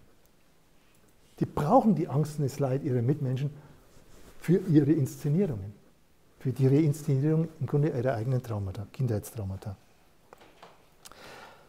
Von daher sind auch die Täter abhängig vom Opfer. Wenn sie keine Opfer mehr finden, wenn sie keine mehr mitspielen, der, der, der, der, mitspielt, ihren Krieg mitspielt, ja, hat ja einmal gesagt, stell dir vor, es gibt, es gibt Krieg und keiner geht hin. Genial. Da haben sie keine Mitspieler mehr, können sie selber dann in den Krieg ziehen. Ja. Also, äh, in deinen Überlebensstrategien bist du innerlich leer. Da brauchst du immer Futter von außen. Da brauchst du immer etwas, was von außen dich nährt. Aber aus dir selbst heraus gibt es ja nichts, weil du hast dich ja von dir selbst abgespalten. Du hast dich von dir, diesem Urbedürfnis, ich will leben, lieben und geliebt werden, hast du dich total abgespalten in deine Überlebensstrategien. Daher die Orientierung am Außen. Im Grunde kann man fast sagen, Krieg ist ein Versuch, von der eigenen inneren Einsamkeit abzulenken. So banal ist es. Übrigens, Wahrheiten sind immer banal. Lügen musst du jeden Tag wiederholen und mit viel Geld und Aufwand unter die Menschen bringen. Aber Wahrheiten sind so banal wie nur was. Der Satz, Gewalt löst kein Problem, sondern schafft Probleme. Ganz einfache Wahrheit. Da musste viele Tagesschauen machen, um die Menschen dafür zu überzeugen, dass dieser Satz nicht stimmt. Oder angeblich nicht stimmt. Also Krieg führt aber auch nicht aus der inneren Isolation heraus, sondern führt nur noch weiter in sie hinein. So, jetzt sind wir schon auf der letzten Seite. Gell? Also das heißt, als Traumatäter traumatisiere ich meine eigene Psyche noch weiter. Ich, ich zerstöre und entmenschliche damit nicht nur meine Feinde, also auch das muss man sich überlegen, wie komme ich dazu, einen anderen Menschen, der ein Mensch ist wie ich, als Feind zu titulieren. Ja, muss man auch erstmal drauf kommen. Also ich traumatisiere mich damit ja auch mal selbst. Und auch das, auch das vielleicht jetzt auch in diesen ganzen Diskussionen. Jeder Vorwurf, der jemand gemacht wird, du bist das und das und das, ja. Einem Finger zeigst du auf den anderen, mit drei Fingern zeigst du auf dich selber. Vielleicht so als kleine Faustregel, damit man sich vor irgendwelchen Angriffen, die man so erlebt, nicht mehr so fürchtet. Ja, als Traumatäter zerstöre ich das Leben anderer Menschen und mein eigenes. Gewalt löst keine Probleme, sondern schafft fortwährend neue. Krieg und noch mehr Waffen schaffen keinen Frieden, sondern legen die Saat für weitere Kriege und die Eskalation von Gewalt. Hat auch jemand mal so, ich glaube, Daniele Ganz hat das mal gesagt, äh, Friedensverträge haben immer zwei Jahre etwa gehalten. Ungefähr. So lange halten dann Friedensverträge nach dem Krieg. Ja, und für den Traumatäter oder das Traumaopfer ja, genau, das ist ein wichtiger Punkt auch. Ja? Auch hier wieder gefragt. Ist der Putin der Schlimme? Sind wir die Guten? Oder was auch immer. Ja? Haltet euch raus. Nehmt keine Partei für was. man kann erklären, wie es dazu gekommen ist, von der Geschichte her. Wie ist es dazu gekommen? Das ist die jetzige Situation. Aber die jetzige, die Erklärung ist keine Rechtfertigung. Auch das ist wichtig. Auch das können viele Menschen nicht unterscheiden, dass sie Erklärung von Rechtfertigung nicht unterscheiden. Also wenn man jetzt sagt, ja, der Putin hat ja reagiert auf das, ah, du bist für den Putin, du bist für den Krieg. Blödsinn. Ja? Ich erkläre es erstmal, wie es zu dieser Situation gekommen ist. Und das ist was anderes, dass ich sage, ich ergreife jetzt Partei für den. Ich finde ihn genauso ein Traumatäter wie all die anderen, die auf der anderen Seite Traumatäter sind. Ja? Also von daher in einer Täter-Opfer-Dynamik nicht Partei ergreifen, sondern und damit quasi sich so sagen, ja, jetzt muss er mitmachen und jetzt vielleicht, was kann man da, sondern du wirst einfach hineingezogen. Sich draus halten, erstmal Abstand liegen, so gut es geht aus dieser Dynamik draußen bleiben, sich nicht ziehen lassen. Ja? Das gilt jetzt für zum Beispiel so ein Kriegsthema genauso, wie wenn du dann zwischen deinen Freunden, und du hast ein Ehepaar und die streiten sich, und jetzt gehst du her und greifst Partei für die Frau. Ja, da wird nichts besser dadurch. Also da wird nichts verbessert dadurch. Auch zwischen Kindern, wenn die sich streiten, ja, ja, nehme ich dann Partei für den oder fürs gegen das andere Kind. Da wird nichts gelöst. Da wird kein Konflikt, kein Problem wird dadurch gelöst. Durch Partei ergreifen. Sondern was es braucht, ist es das Durcharbeiten, das Erkennen des Konflikts, das Erkennen des psychischen Konflikts, der da ist. Und eine psychische Lösung für denjenigen zu finden, der jetzt gerade das Problem hat. Ja, was äh, eben, eben, durch dieses Parteiergreifen wird eben diese Täter-Opfer-Dynamik nicht beendet, sondern noch weiter angefeuert. Und das sollten wir uns auch überlegen. Nicht? Durch aktuelle Kriege werden nicht nur die Leute traumatisiert, die hier und heute leben, sondern die nächsten drei bis vier Generationen. Weil die dann wieder traumatisierte Eltern und Mütter und Väter haben und so als, als Eltern und dann geht es so weiter. Ja, wenn es den großen Schlauchbach, äh, den großen Ding gibt, dann gibt es halt keine weiteren Generationen mehr, aber wir können es an, an Deutschland gut studieren. Ich habe genug Fallbeispiele, wo diejenigen, wo sie die Eltern, Großeltern im Krieg waren, die haben traumatisierte Eltern und Großeltern und leiden als Kinder, als Enkelkinder und als Urenkelkinder, leiden sie noch darunter. Ja, ein weiterer Satz, der steht jetzt so lapidar da, aber der ist auch ein Resultat aus einer Fallarbeit, die ich vor einiger Zeit gemacht habe. Wir können heute keinen Krieg gewinnen, den wir in unserer Kindheit bereits verloren haben. Also den Krieg mit dir, mit deinen Eltern, den du verloren hast, den kannst du nicht kompensieren, den du jetzt irgendwelche Erfolge, ob in der Wirtschaft wo auch immer jetzt äh, im, Militär, äh, dann Erfolge hast oder scheinbare Erfolge hast. der Krieg in der Kindheit, der ist verloren, der muss verschmerzt werden, der muss betrauert werden, der muss, den muss ich, der muss ich ins Mitgefühl mit mir kommen, damit der endlich aufhört, der Krieg in mir. Also kann man sagen, Kriege sind der Ausdruck des, des, der Destruktionsdynamik, Gewalt gleich Unrecht, gleich abstrakter Reichtum, gleich Ideologie. Wenn du da drin bist, hast du kein gutes Leben. Deswegen ist die Alternative, die konstruktive Dynamik, die lautet, Wahrheit ist Gerechtigkeit, ist Frieden, ist konkreter Wohlstand. Auch nochmal die zu erinnern, Geld ist kein Wohlstand. Geld ist was total, total Abstraktes. Geld ist das, was die viele Menschen vom Wohlstand trennt. Wirklicher Wohlstand ist konkreter Wohlstand. Ist das, was die Menschen zum Leben haben, was sie zum Essen haben, was sie, was sie herstellen. Das ist der konkrete Wohlstand. Der Wohlstand wird nicht an den Börsen erzeugt. Obwohl diejenigen, die das so tun, diejenigen sind, die am meisten Geld haben. Und scheinbar am meisten Ressourcen haben.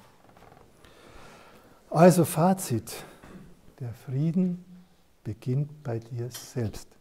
Der Frieden beginnt in deinem eigenen Herzen. Der Frieden ist ein Gefühl des Wohlwollens und des Daseins und der Liebe für sich selbst.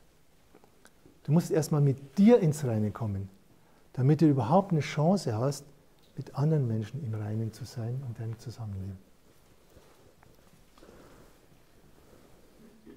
Also wer wirklichen Frieden will, muss mit sich ins Reine kommen und seine kindlichen Traumata und Abhängigkeiten bearbeiten. Und wie soll ich denn Verantwortung für andere übernehmen, wenn ich noch nicht mal weiß, wer ich bin, was ich will, mich selbst nicht liebe?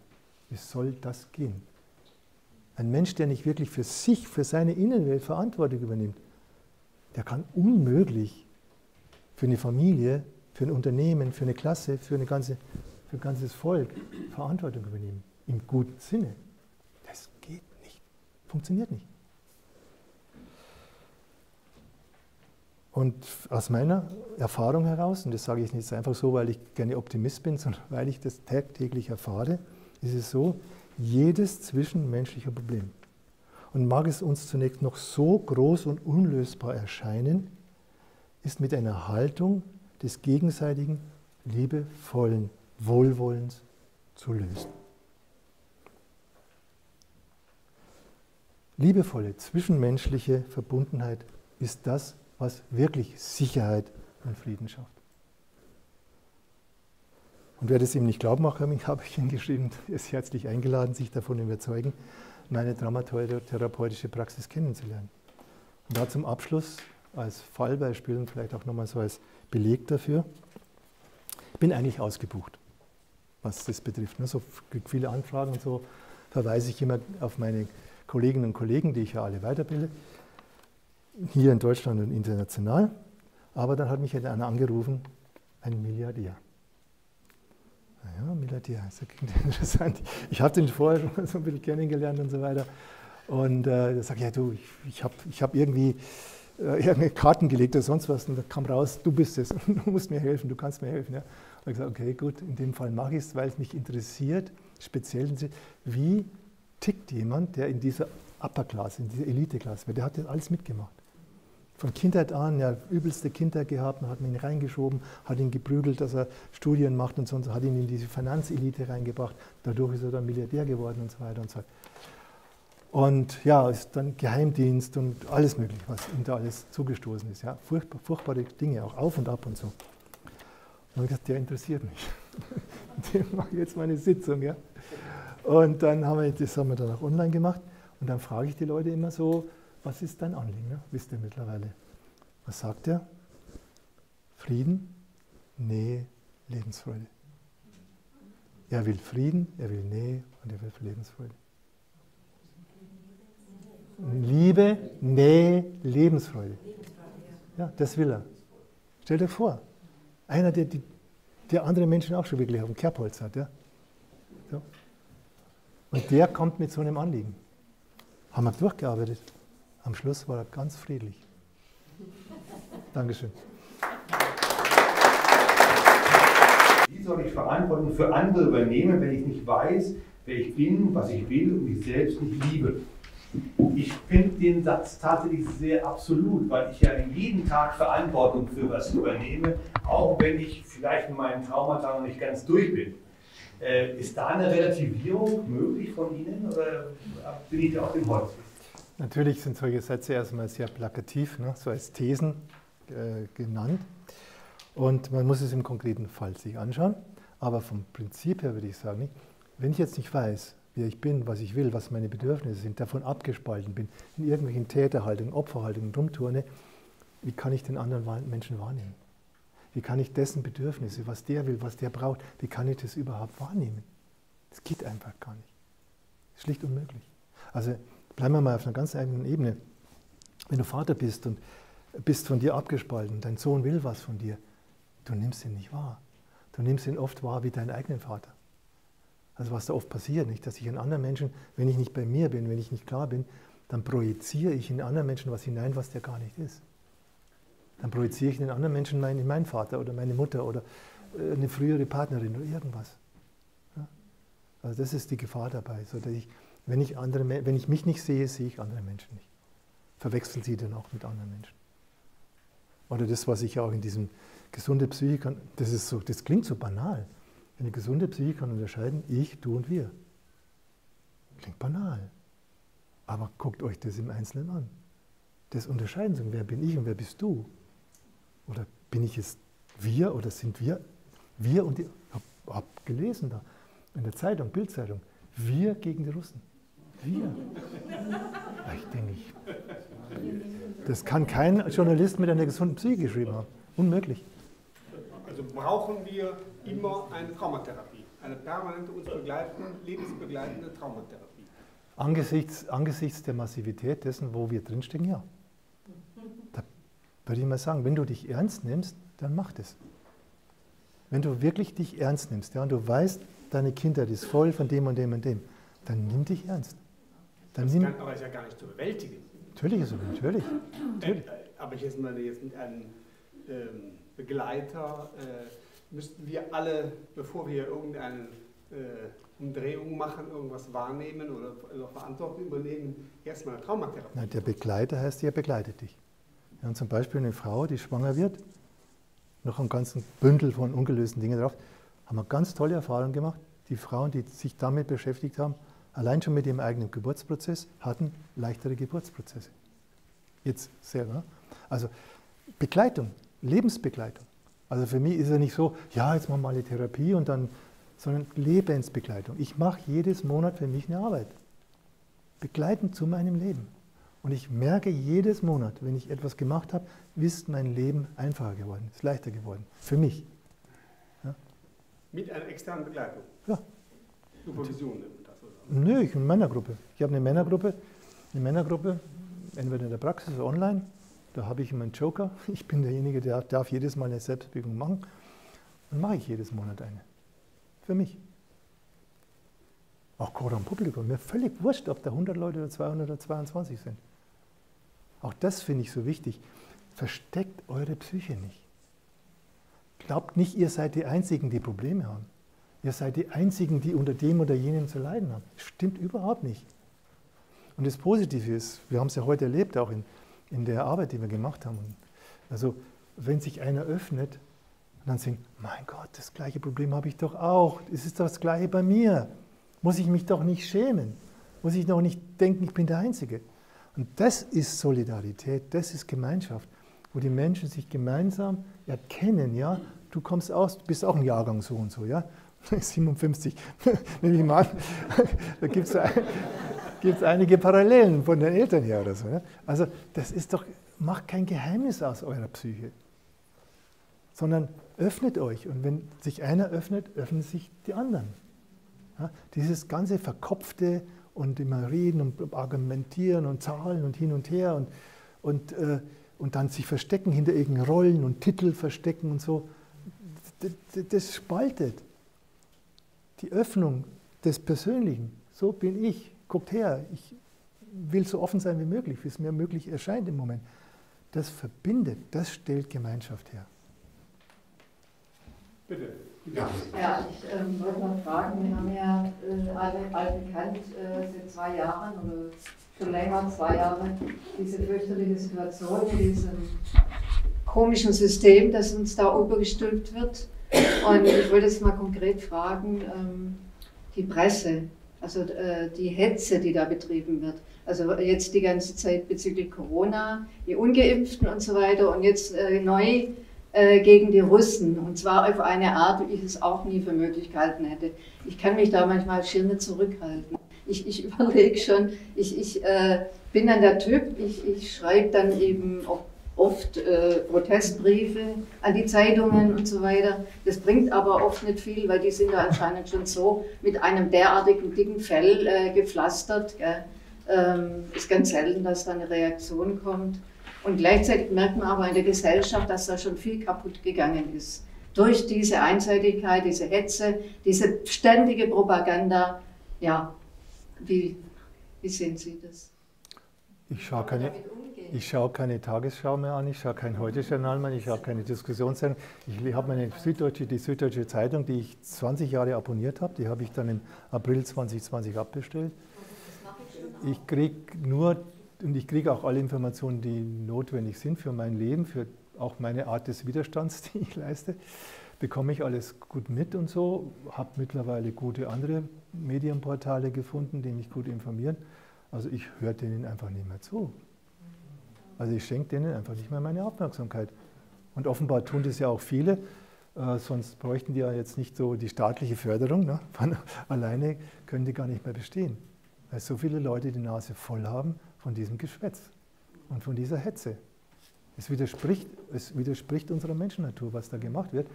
Also es sind Traumatäter am Werk und denen gebe ich einfach keine Aufmerksamkeit mehr. Und deswegen schreibe ich die auch nicht an und sage, so und so habe ich früher schon auch mal gemacht, den einen oder anderen Leserbrief, aber jetzt, wo ich sehe, was da läuft und dass es ganz bewusst so ist, ja, dass man jetzt diese vierte, äh, vierten, den vierten Weltkrieg im Namen von Corona oder den dritten im Namen von, von, von äh, ja, wir gegen die Russen, äh, das ist so sinnlos. Die haben ihr Programm, das wollen sie durchziehen und das können sie nur so lange durchziehen, solange man ihnen zuhört. Solange man auf diese Propaganda reinfällt. Deswegen ist es immer ganz gut, äh, sich klarzumachen, wie Propaganda geht und dass man sich da nicht auch aufregen lässt drüber. So ist halt Propaganda. Ja, so geht Propaganda. So macht man das. So macht man Täter-Opfer-Umkehr. Da stellt man sich hin als jemand, der Sachzwang macht. Da stellt man sich hin als, als Wohltäter. Eine ganze Reihe von einfachen Dingen, wenn die du mal durchschaut hast, dann regt dich das auch gar nicht mehr auf, weil so geht halt Propaganda. Ich habe eine Frage zu diesen vorgeburtlichen Erfahrungen und äh, zu der Geburt selbst. Und ja, wenn man auch natürlich, da hat man keine Erinnerungen oder auch später. Und äh, wenn die Eltern darüber nicht sprechen wollen, das sind nur dann Gefühle, mit denen man dann in der Trauma arbeitet oder Interpretationen oder wie, wie, wie geht das? Für mich ist das noch nicht so ganz klar, wie, man, wie arbeitet man da. Ja. Also nicht das, das, äh, die Erinnerung, es gibt zwei Formen von Erinnerung. Es gibt bewusste Erinnerung, kann mich erinnern, wie bin ich vielleicht hierher gekommen im Taxi und so. Und äh, die unbewussten Erinnerungen oder die impliziten Erinnerungen, die eben gespeichert sind. Ne? Vielleicht auch das noch als, als, als Grundsatz von meiner Seite her. Unsere Psyche steckt ja nicht nur im Gehirn. Das ist eine völlige Einseitigkeit, die auch da in den Wissenschaften, ja, das Gehirn ist die Psyche, ja, der Geist. Ne? Nein, jede Zelle ist Psyche. Also in jeder deiner Körperzellen, jede deiner Körperzellen eine psychische Funktion. Und die psychische Funktion besteht darin, Informationen aufzunehmen, Informationen zu verarbeiten, Informationen zu speichern und Informationen abzugeben. Das, ist die, das sind die vier Grundfunktionen. Informationen weiterzugeben, wieder aussenden. Ich nehme Informationen auf, ich verarbeite sie, ich speichere sie und ich sende wieder Informationen nach außen. Das sind die Grundfunktionen der Psyche. Die Psyche ist im Grunde ein Informationsverarbeitungssystem. Das heißt, die Psyche, in jeder Zelle steckt Psyche. Oder in den ganzen Zellkonstellationen, Herz, Lungen, Muskel, was auch immer, Zähne, überall steckt deine Psyche drin. Also stecken deine Erfahrungen drin. Und das können wir nutzen. In der Therapie wird schon lange gemacht, in der Körpertherapie. Und jetzt in meiner äh, Arbeit, wie ich das mache, geht es über das Resonanzprinzip. Also ich, das Resonanzprinzip. Also wenn du sagst, ich, Geburt, Angst, hm? entweder wir machen das in Einzelarbeit, dann nimmst du drei, drei Gegenstände für ich, Geburt und, und Angst und gehst damit in Resonanz und dann tauchen die Dinge auf, die werden getriggert, die werden angetriggert, sodass du in Kontakt kommst oder in einer Gruppe, wo du dann jemanden wählst, der eine ist das Ich, der andere ist die Geburt, der andere ist die Angst. Und die spiegeln dir dann wieder, was in dir ist. Klingt zwar erst ein bisschen zauberhaft, ja, aber ich würde es euch nicht erzählen, dass es so ist, wenn ich es nicht jahrzehntelang jetzt erprobt hätte und dass es funktioniert. Also du kommst mit dem, mit der Methode, kommst du daran. Wenn du das möchtest, Meistens macht man es ja an irgendwas, an einem Problem, an einem Symptom, an etwas, wo man nicht weiterkommt. Macht man das so, macht man den Einstieg und über den Einstieg kommst du, wenn du möchtest, ganz tief ran. Weil ist ja alles da. Du bist nicht davon abhängig von einem Geburtsbericht, der irgendwo geschrieben ist, nicht abhängig, was deine Mutter dazu erzählt. Das wäre ja auch nur immer deren, deren Perspektive. Das ist ja nicht deine Perspektive. Die, die Information von den Zellen, also manche arbeiten mit der Kinder, das ist aber nicht diese Art und Weise, sondern einfach, was einem einfällt.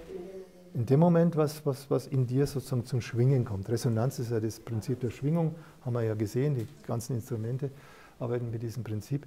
Also da kommt etwas in dir in Schwingung, es sind Informationen, die da sind, die musst du in Schwingung bringen. Die werden quasi über einen Reiz, dieses Wort, den Begriff, in Schwingung gebracht und werden dann immer klarer und deutlicher und können von da immer mehr in dein Bewusstsein dringen. Also wenn Sie jetzt Geburt sagen, dann ja, na, wenn du in deinem Anliegen, und das musst du dir ja überlegen, was du willst, also das ist schon mal der Türöffner. Über mein Anliegen öffne die Tür meines Unbewussten. Also wer kein Anliegen hat, der, für den ist er zu. Also durch dein Anliegen, dass du das formulierst überhaupt, sagst du, okay, ich öffne jetzt was in mir. Und wenn du sagst Geburt, dann öffnest du etwas in dir, was mit der Geburt zu tun hat. Das ist deine Entscheidung. Deswegen bedeutet natürlich auch der Begriff Geburt immer etwas anderes, je nachdem, in welchem Anliegen der Begriff vorkommt. Ich würde gerne wissen, wie das ist, wenn man sich innerlich so ähm, klein fühlt und auch ja, nicht geliebt, schlagt aber dann genau ins andere Teilung, dass man dann würdig und was ist da zusammen, spielt das zusammen eine Rolle? Man kann die zwei Sachen nicht zuordnen. Mhm. Ja, immer woher kommst, das Quelle, ne? so weinerlich, ja, weil ich allein gelassen worden bin, weil die Mama nicht da war, ja. was auch immer. Ne? Genau. Und auf der anderen Seite, ja, das, es ist Angst, Schmerz, Trauer, Wut. Das sind die Ur, Urreaktionen auf frustrierte Bedürfnisse. Also auf das frustrierte Nähebedürfnis reagieren wir mit Angst, mit Einsam Verlassenheitsangst, reagieren wir mit Trauer, wir sind traurig, reagieren wir mit Schmerz, ich werde nicht geliebt, und reagieren wir mit Wut, mit Ärger. Ja? Und da muss man gucken, jetzt, wo zum Beispiel der Ärger herkommt. Also kann sein, dass es die gleiche Quelle hat, oder könnte auch sein, dass es irgendwas anderes ist, wo der Ärger dann herkommt. Entschuldigung, das mit Schmerz habe ich nicht verstanden, akustisch. Ja, also die Reaktion ja, auf das, dass ich äh, nicht gesehen werde, nicht geliebt werde, ist Angst, Verlassenheitsangst, ich bin ganz allein, ich bin einsam, ich bin traurig, ja, es tut weh, schmerzhaft und es macht mich ärgerlich und wütend. Was noch dazu kommt, um es komplett zu machen, die Scham. Ich fühle mich beschämt. Ich fühle mich beschämt von dem, das bin es offenbar nicht wert, dass meine Mama da ist, dass ich geliebt werde. Damit kämpfen ja auch ganz viele Menschen. Äh, zur Dynamik von Opfer und Täter gehört doch dann auch, dass nicht nur Täter, also Opfer mit Tätern konfrontiert werden, sondern dass die Opfer sogar unbewusst ihre Täter in, ihr, in ihre Umgebung hineinholen. Und die Schwierigkeit, die ich da sehe, ist, das überhaupt zu erkennen und vielleicht sogar einen Unterschied zu, zu erkennen, dass ich gar nicht weiß, ob ich Opfer oder Täter bin. Genau. Wie gehe ich damit um? Ja, erstmal feststellen. Erstmal ist so festzustellen, okay, da ist Verwirrung. Also Verwirrung ist eine Konsequenz von Trauma. Bis hin dann, dass man dann verrückt ist ja, und gar nicht mehr Tacken tut, die einem selber schaden. Ja? Also Verwirrung ist eine der Konsequenzen von Trauma, dass ich am Schluss gar nicht unterscheiden kann, bin ich jetzt Opfer, bin ich Täter, ja, so. Und das muss man sortieren. Und da kann man zum Beispiel ein Anliegen formulieren, ich Täter, Opfer. Also bei mir meinem, mit meiner Methode ich habe es begrenzt auf drei Begriffe, maximal drei Begriffe. Und da habe ich oft schon jetzt Prozesse begleitet, Leute, gerade die mich auch kennen, die dann zum Beispiel sagen, ich Täter, Opfer. Und sich anschauen, in welcher Täter-Opfer-Dynamik sie gerade drin stecken. Kann man alles auflösen. Geht. Gehört aber ein gewisses Maß an Bewusstheit dazu und Erkenntnisbereitschaft, sich damit zu konfrontieren. Absolut. Das ist Anliegen, hier, das ist Formulierung. Was also, ohne Anliegen geht es nicht. Ohne Anliegen geht es nicht. Und ohne auch, und das ist wichtig, nicht? ich sage immer, Identität besteht, der, die, die, der, der Kernpunkt der Identität ist das eigene Ich. Das eigene Ich als Referenzpunkt von dir. Die zweite wichtige Komponente in der Identität ist das Willen, dass ich meinen Willen aktiviere. Ja? Also das heißt, wenn ich wissen will, wer ich bin und was bin, muss ich es wollen. Da hilft es nichts, dass mich da irgendjemand hinschickt und zum Arzt geht und mal sagt, mach dies und jenes und ich will das alles gar nicht. Ne? Dann bringt es auch nichts. Dieses Ich will ist ganz entscheidend dafür, dass man dann auch auf eine Schiene kommt, die, die dann auch äh, erfolgreich ist. Danke. Bitte schön. Ja, vielleicht die letzte Frage oder die vorletzte, denn ich habe auch noch eine Frage. Okay. ja, ich hätte noch eine Frage zur Heilung. Ähm, also angenommen, ich hätte jetzt ein Trauma und kennt es auch. Irgendwann ist, ich sage jetzt mal ein Zeitraum, das war vor 15 Jahren, ist mir was bewusst worden, ein Geburtstrauma oder sogar fortgeburtlich.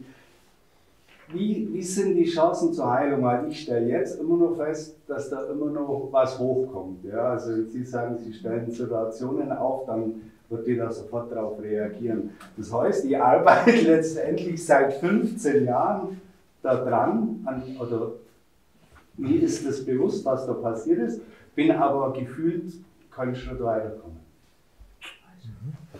Das würde ich also, ohne, ohne anmaßend zu sein, mit meiner Methode ist die Chance 100 Prozent. 100 Prozent. Und gibt es da jetzt, ist es eben, weil die eine sagen, ja gut, die hundertprozentige Heilung gibt es nicht, oder es sind Prozesse und wir bewegen uns dann spiralförmig nach oben. Und also kann ich sagen, zehn Sitzungen oder es dauert ein Jahr oder also haben Sie da jetzt das Sagen, keine Ahnung, es gibt eine Methode, da bist du in einem Jahr ist das für die kein Thema mehr. Also erstmal nochmal, was heißt Heilung? Ja? Heilung heißt ganz. Der Begriff kommt aus Mitteldeutschen, heißt Heil, heißt ganz. Also ganz werden. Und ich muss deswegen ganz werden, weil ich ja gespalten bin. Ja? Weil meine ganzen verschiedenen Strukturen innerlich nicht zusammenpassen. Fühlen, wahrnehmen, denken, alles passt nicht zusammen. Also geht es darum, das wieder zusammenzufügen, wieder aus einem Guss quasi, weil die Psyche nutzen zu können. Und da kommt es immer darauf an, was hast du alles. Hast du das volle Programm? Nicht gewollt, nicht geliebt, nicht geschützt, vielleicht später noch Unfälle oder sonst was, eigene Täterschaft? Oder ist es was Singuläres? Das muss man im Einzelfall sehen. Und äh, ich habe für mich auch, klar kommen viele Leute, ja, wie lange muss ich jetzt? Ich sage, ich mache es so lange, bis es mir gut tut. Und zwar das, was mir gut tut. Ne? Also etwas zu tun, wenn du jetzt die Erfahrung gemacht hast, das bringt dich nicht weiter, dann machst du nicht weiter. Also nicht einen toten Gaul weiterreiten. Sondern zu merken, das bringt mich weiter und auch nicht jetzt irgendwie dann den Versprechungen von irgendjemandem zu glauben, jetzt nehmen sie da nochmal eine Spritze oder noch was, dann wird schon. Ja? Sondern einfach zu sagen, nee, das hilft nichts, das hilft mir nichts, ich brauche was Neues, ich brauche was anderes. Also von daher musst natürlich auch du für dich spüren, das bringt mir was, bringt mir nichts. Und deswegen habe ich ja auch für mich äh, die, die Entscheidung getroffen und sage, jede Einzelsitzung muss demjenigen ein Erfolgsverlebnis vermitteln. Genau, also die normale klassische Verhaltenstherapie und was alles gibt, kannst ja, ich sage immer, du musst ja auch eine Person treffen, letztendlich, die mit der man auch in Resonanz geht und jetzt bist du ausgebucht und sagst, ich habe nur noch Multimilliardär. Das hat er nicht gesagt. Also wo? Ja, also die, die, die Chance dann auf Menschen zum Treffen, wo ich wirklich sage, da kann ich jetzt guten Gewissens mit dem arbeiten, ist ja dann auch prozentual ja. nicht so. Ja, also ich bemühe mich nach Kräften, also Leute weiterzubilden also mache jedes Jahr in Deutschland international Kurse, damit Leute das kennen, auch können und können, was ich, was ich da entwickelt habe. Es gibt eine ganz lange Empfehlungsliste mittlerweile bei mir, also schaut auf meine Internetseite, da findet ihr die. Und zum anderen auch das vielleicht nochmal zum Thema Heilung. Heilung geschieht, wenn sie geschehen darf. Also sehe ich zum Beispiel das darin, ich habe ja eine Methode entwickelt. Ne? Du entwickelst eine Methode auch, weil es erfolgreich sein soll. Und was ich gemerkt habe, das Geheimnis des Erfolgs, warum ich so, so sicher bin, dass es wirkt, ist, ich schaffe einen Raum der Heilung. Ich schaffe für jemanden und halte den Raum, ob in der Gruppe oder im Einzelnen, schaffe den Raum, weil Heilung ist immer Selbstheilung. Also unser Körper, unsere Psyche haben ein enormes Selbstheilungspotenzial. Nur wird es nicht genutzt tun wir es selber nicht richtig nutzen. Oder wenn du dann zu sogenannten Experten gehst, ja, die stülpen dir dann ihren Raum über. Die sperren dich in ihre Räume ein. Ja. Die lassen nicht irgendwie so, oh komm her, hier ist ein Raum für dich, in dem, wenn du da drin bist, wenn du dann zum Beispiel auch mit anderen Menschen interagierst, da geschieht dann Heilung. Es ist so unfassbar, das zu erleben, dass am Anfang hast du dann so eine Konstellation mit du und deine Resonanzgeber und alles durcheinander und völlig. Und am Ende von einer Stunde, eineinhalb Stunden ist ein Strahlen auf dem Gesicht. Deswegen, so, ja. Aber, und ich habe gar nicht viel gemacht. Überhaupt nicht viel gemacht. Gar nicht viel gemacht. Ich habe nur den Raum gehalten. Ich habe nur an den einen oder anderen Punkt darauf hingewiesen, hm, da ist eine Wahrheit, die fällt schwer anzuerkennen. Aber sprich doch mal aus, diese Wahrheit. Oder sprich doch mal aus deine Grundbedürfnisse, die du nicht mehr aussprechen kannst. Ich will leben, ich will leben, ich will geliebt werden. Sprich es einfach mal aus. Also, das, man muss wissen, was Heilung ist. Ja? Und dann hast du auch Erfolg damit. Okay, danke. Bitte schön. Wir haben uns gerade um das Thema auch mit Unfälle. Also wenn man zum Beispiel so einen Geburtsprozess-Trauma äh, äh, hat und dann auch noch äh, Trauma hat durch Unfälle. Hast du jetzt gesagt, dann gibt man noch mit eins drauf und dann so.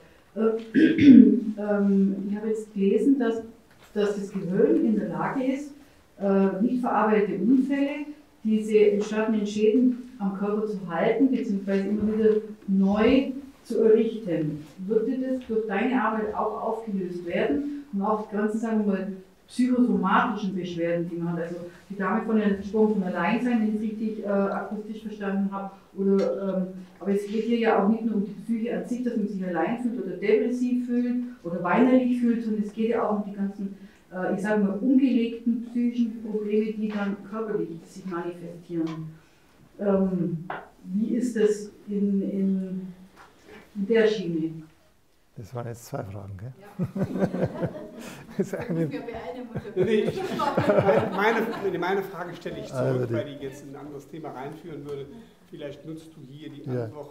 Also der, äh, der Unfall. Als Schluss.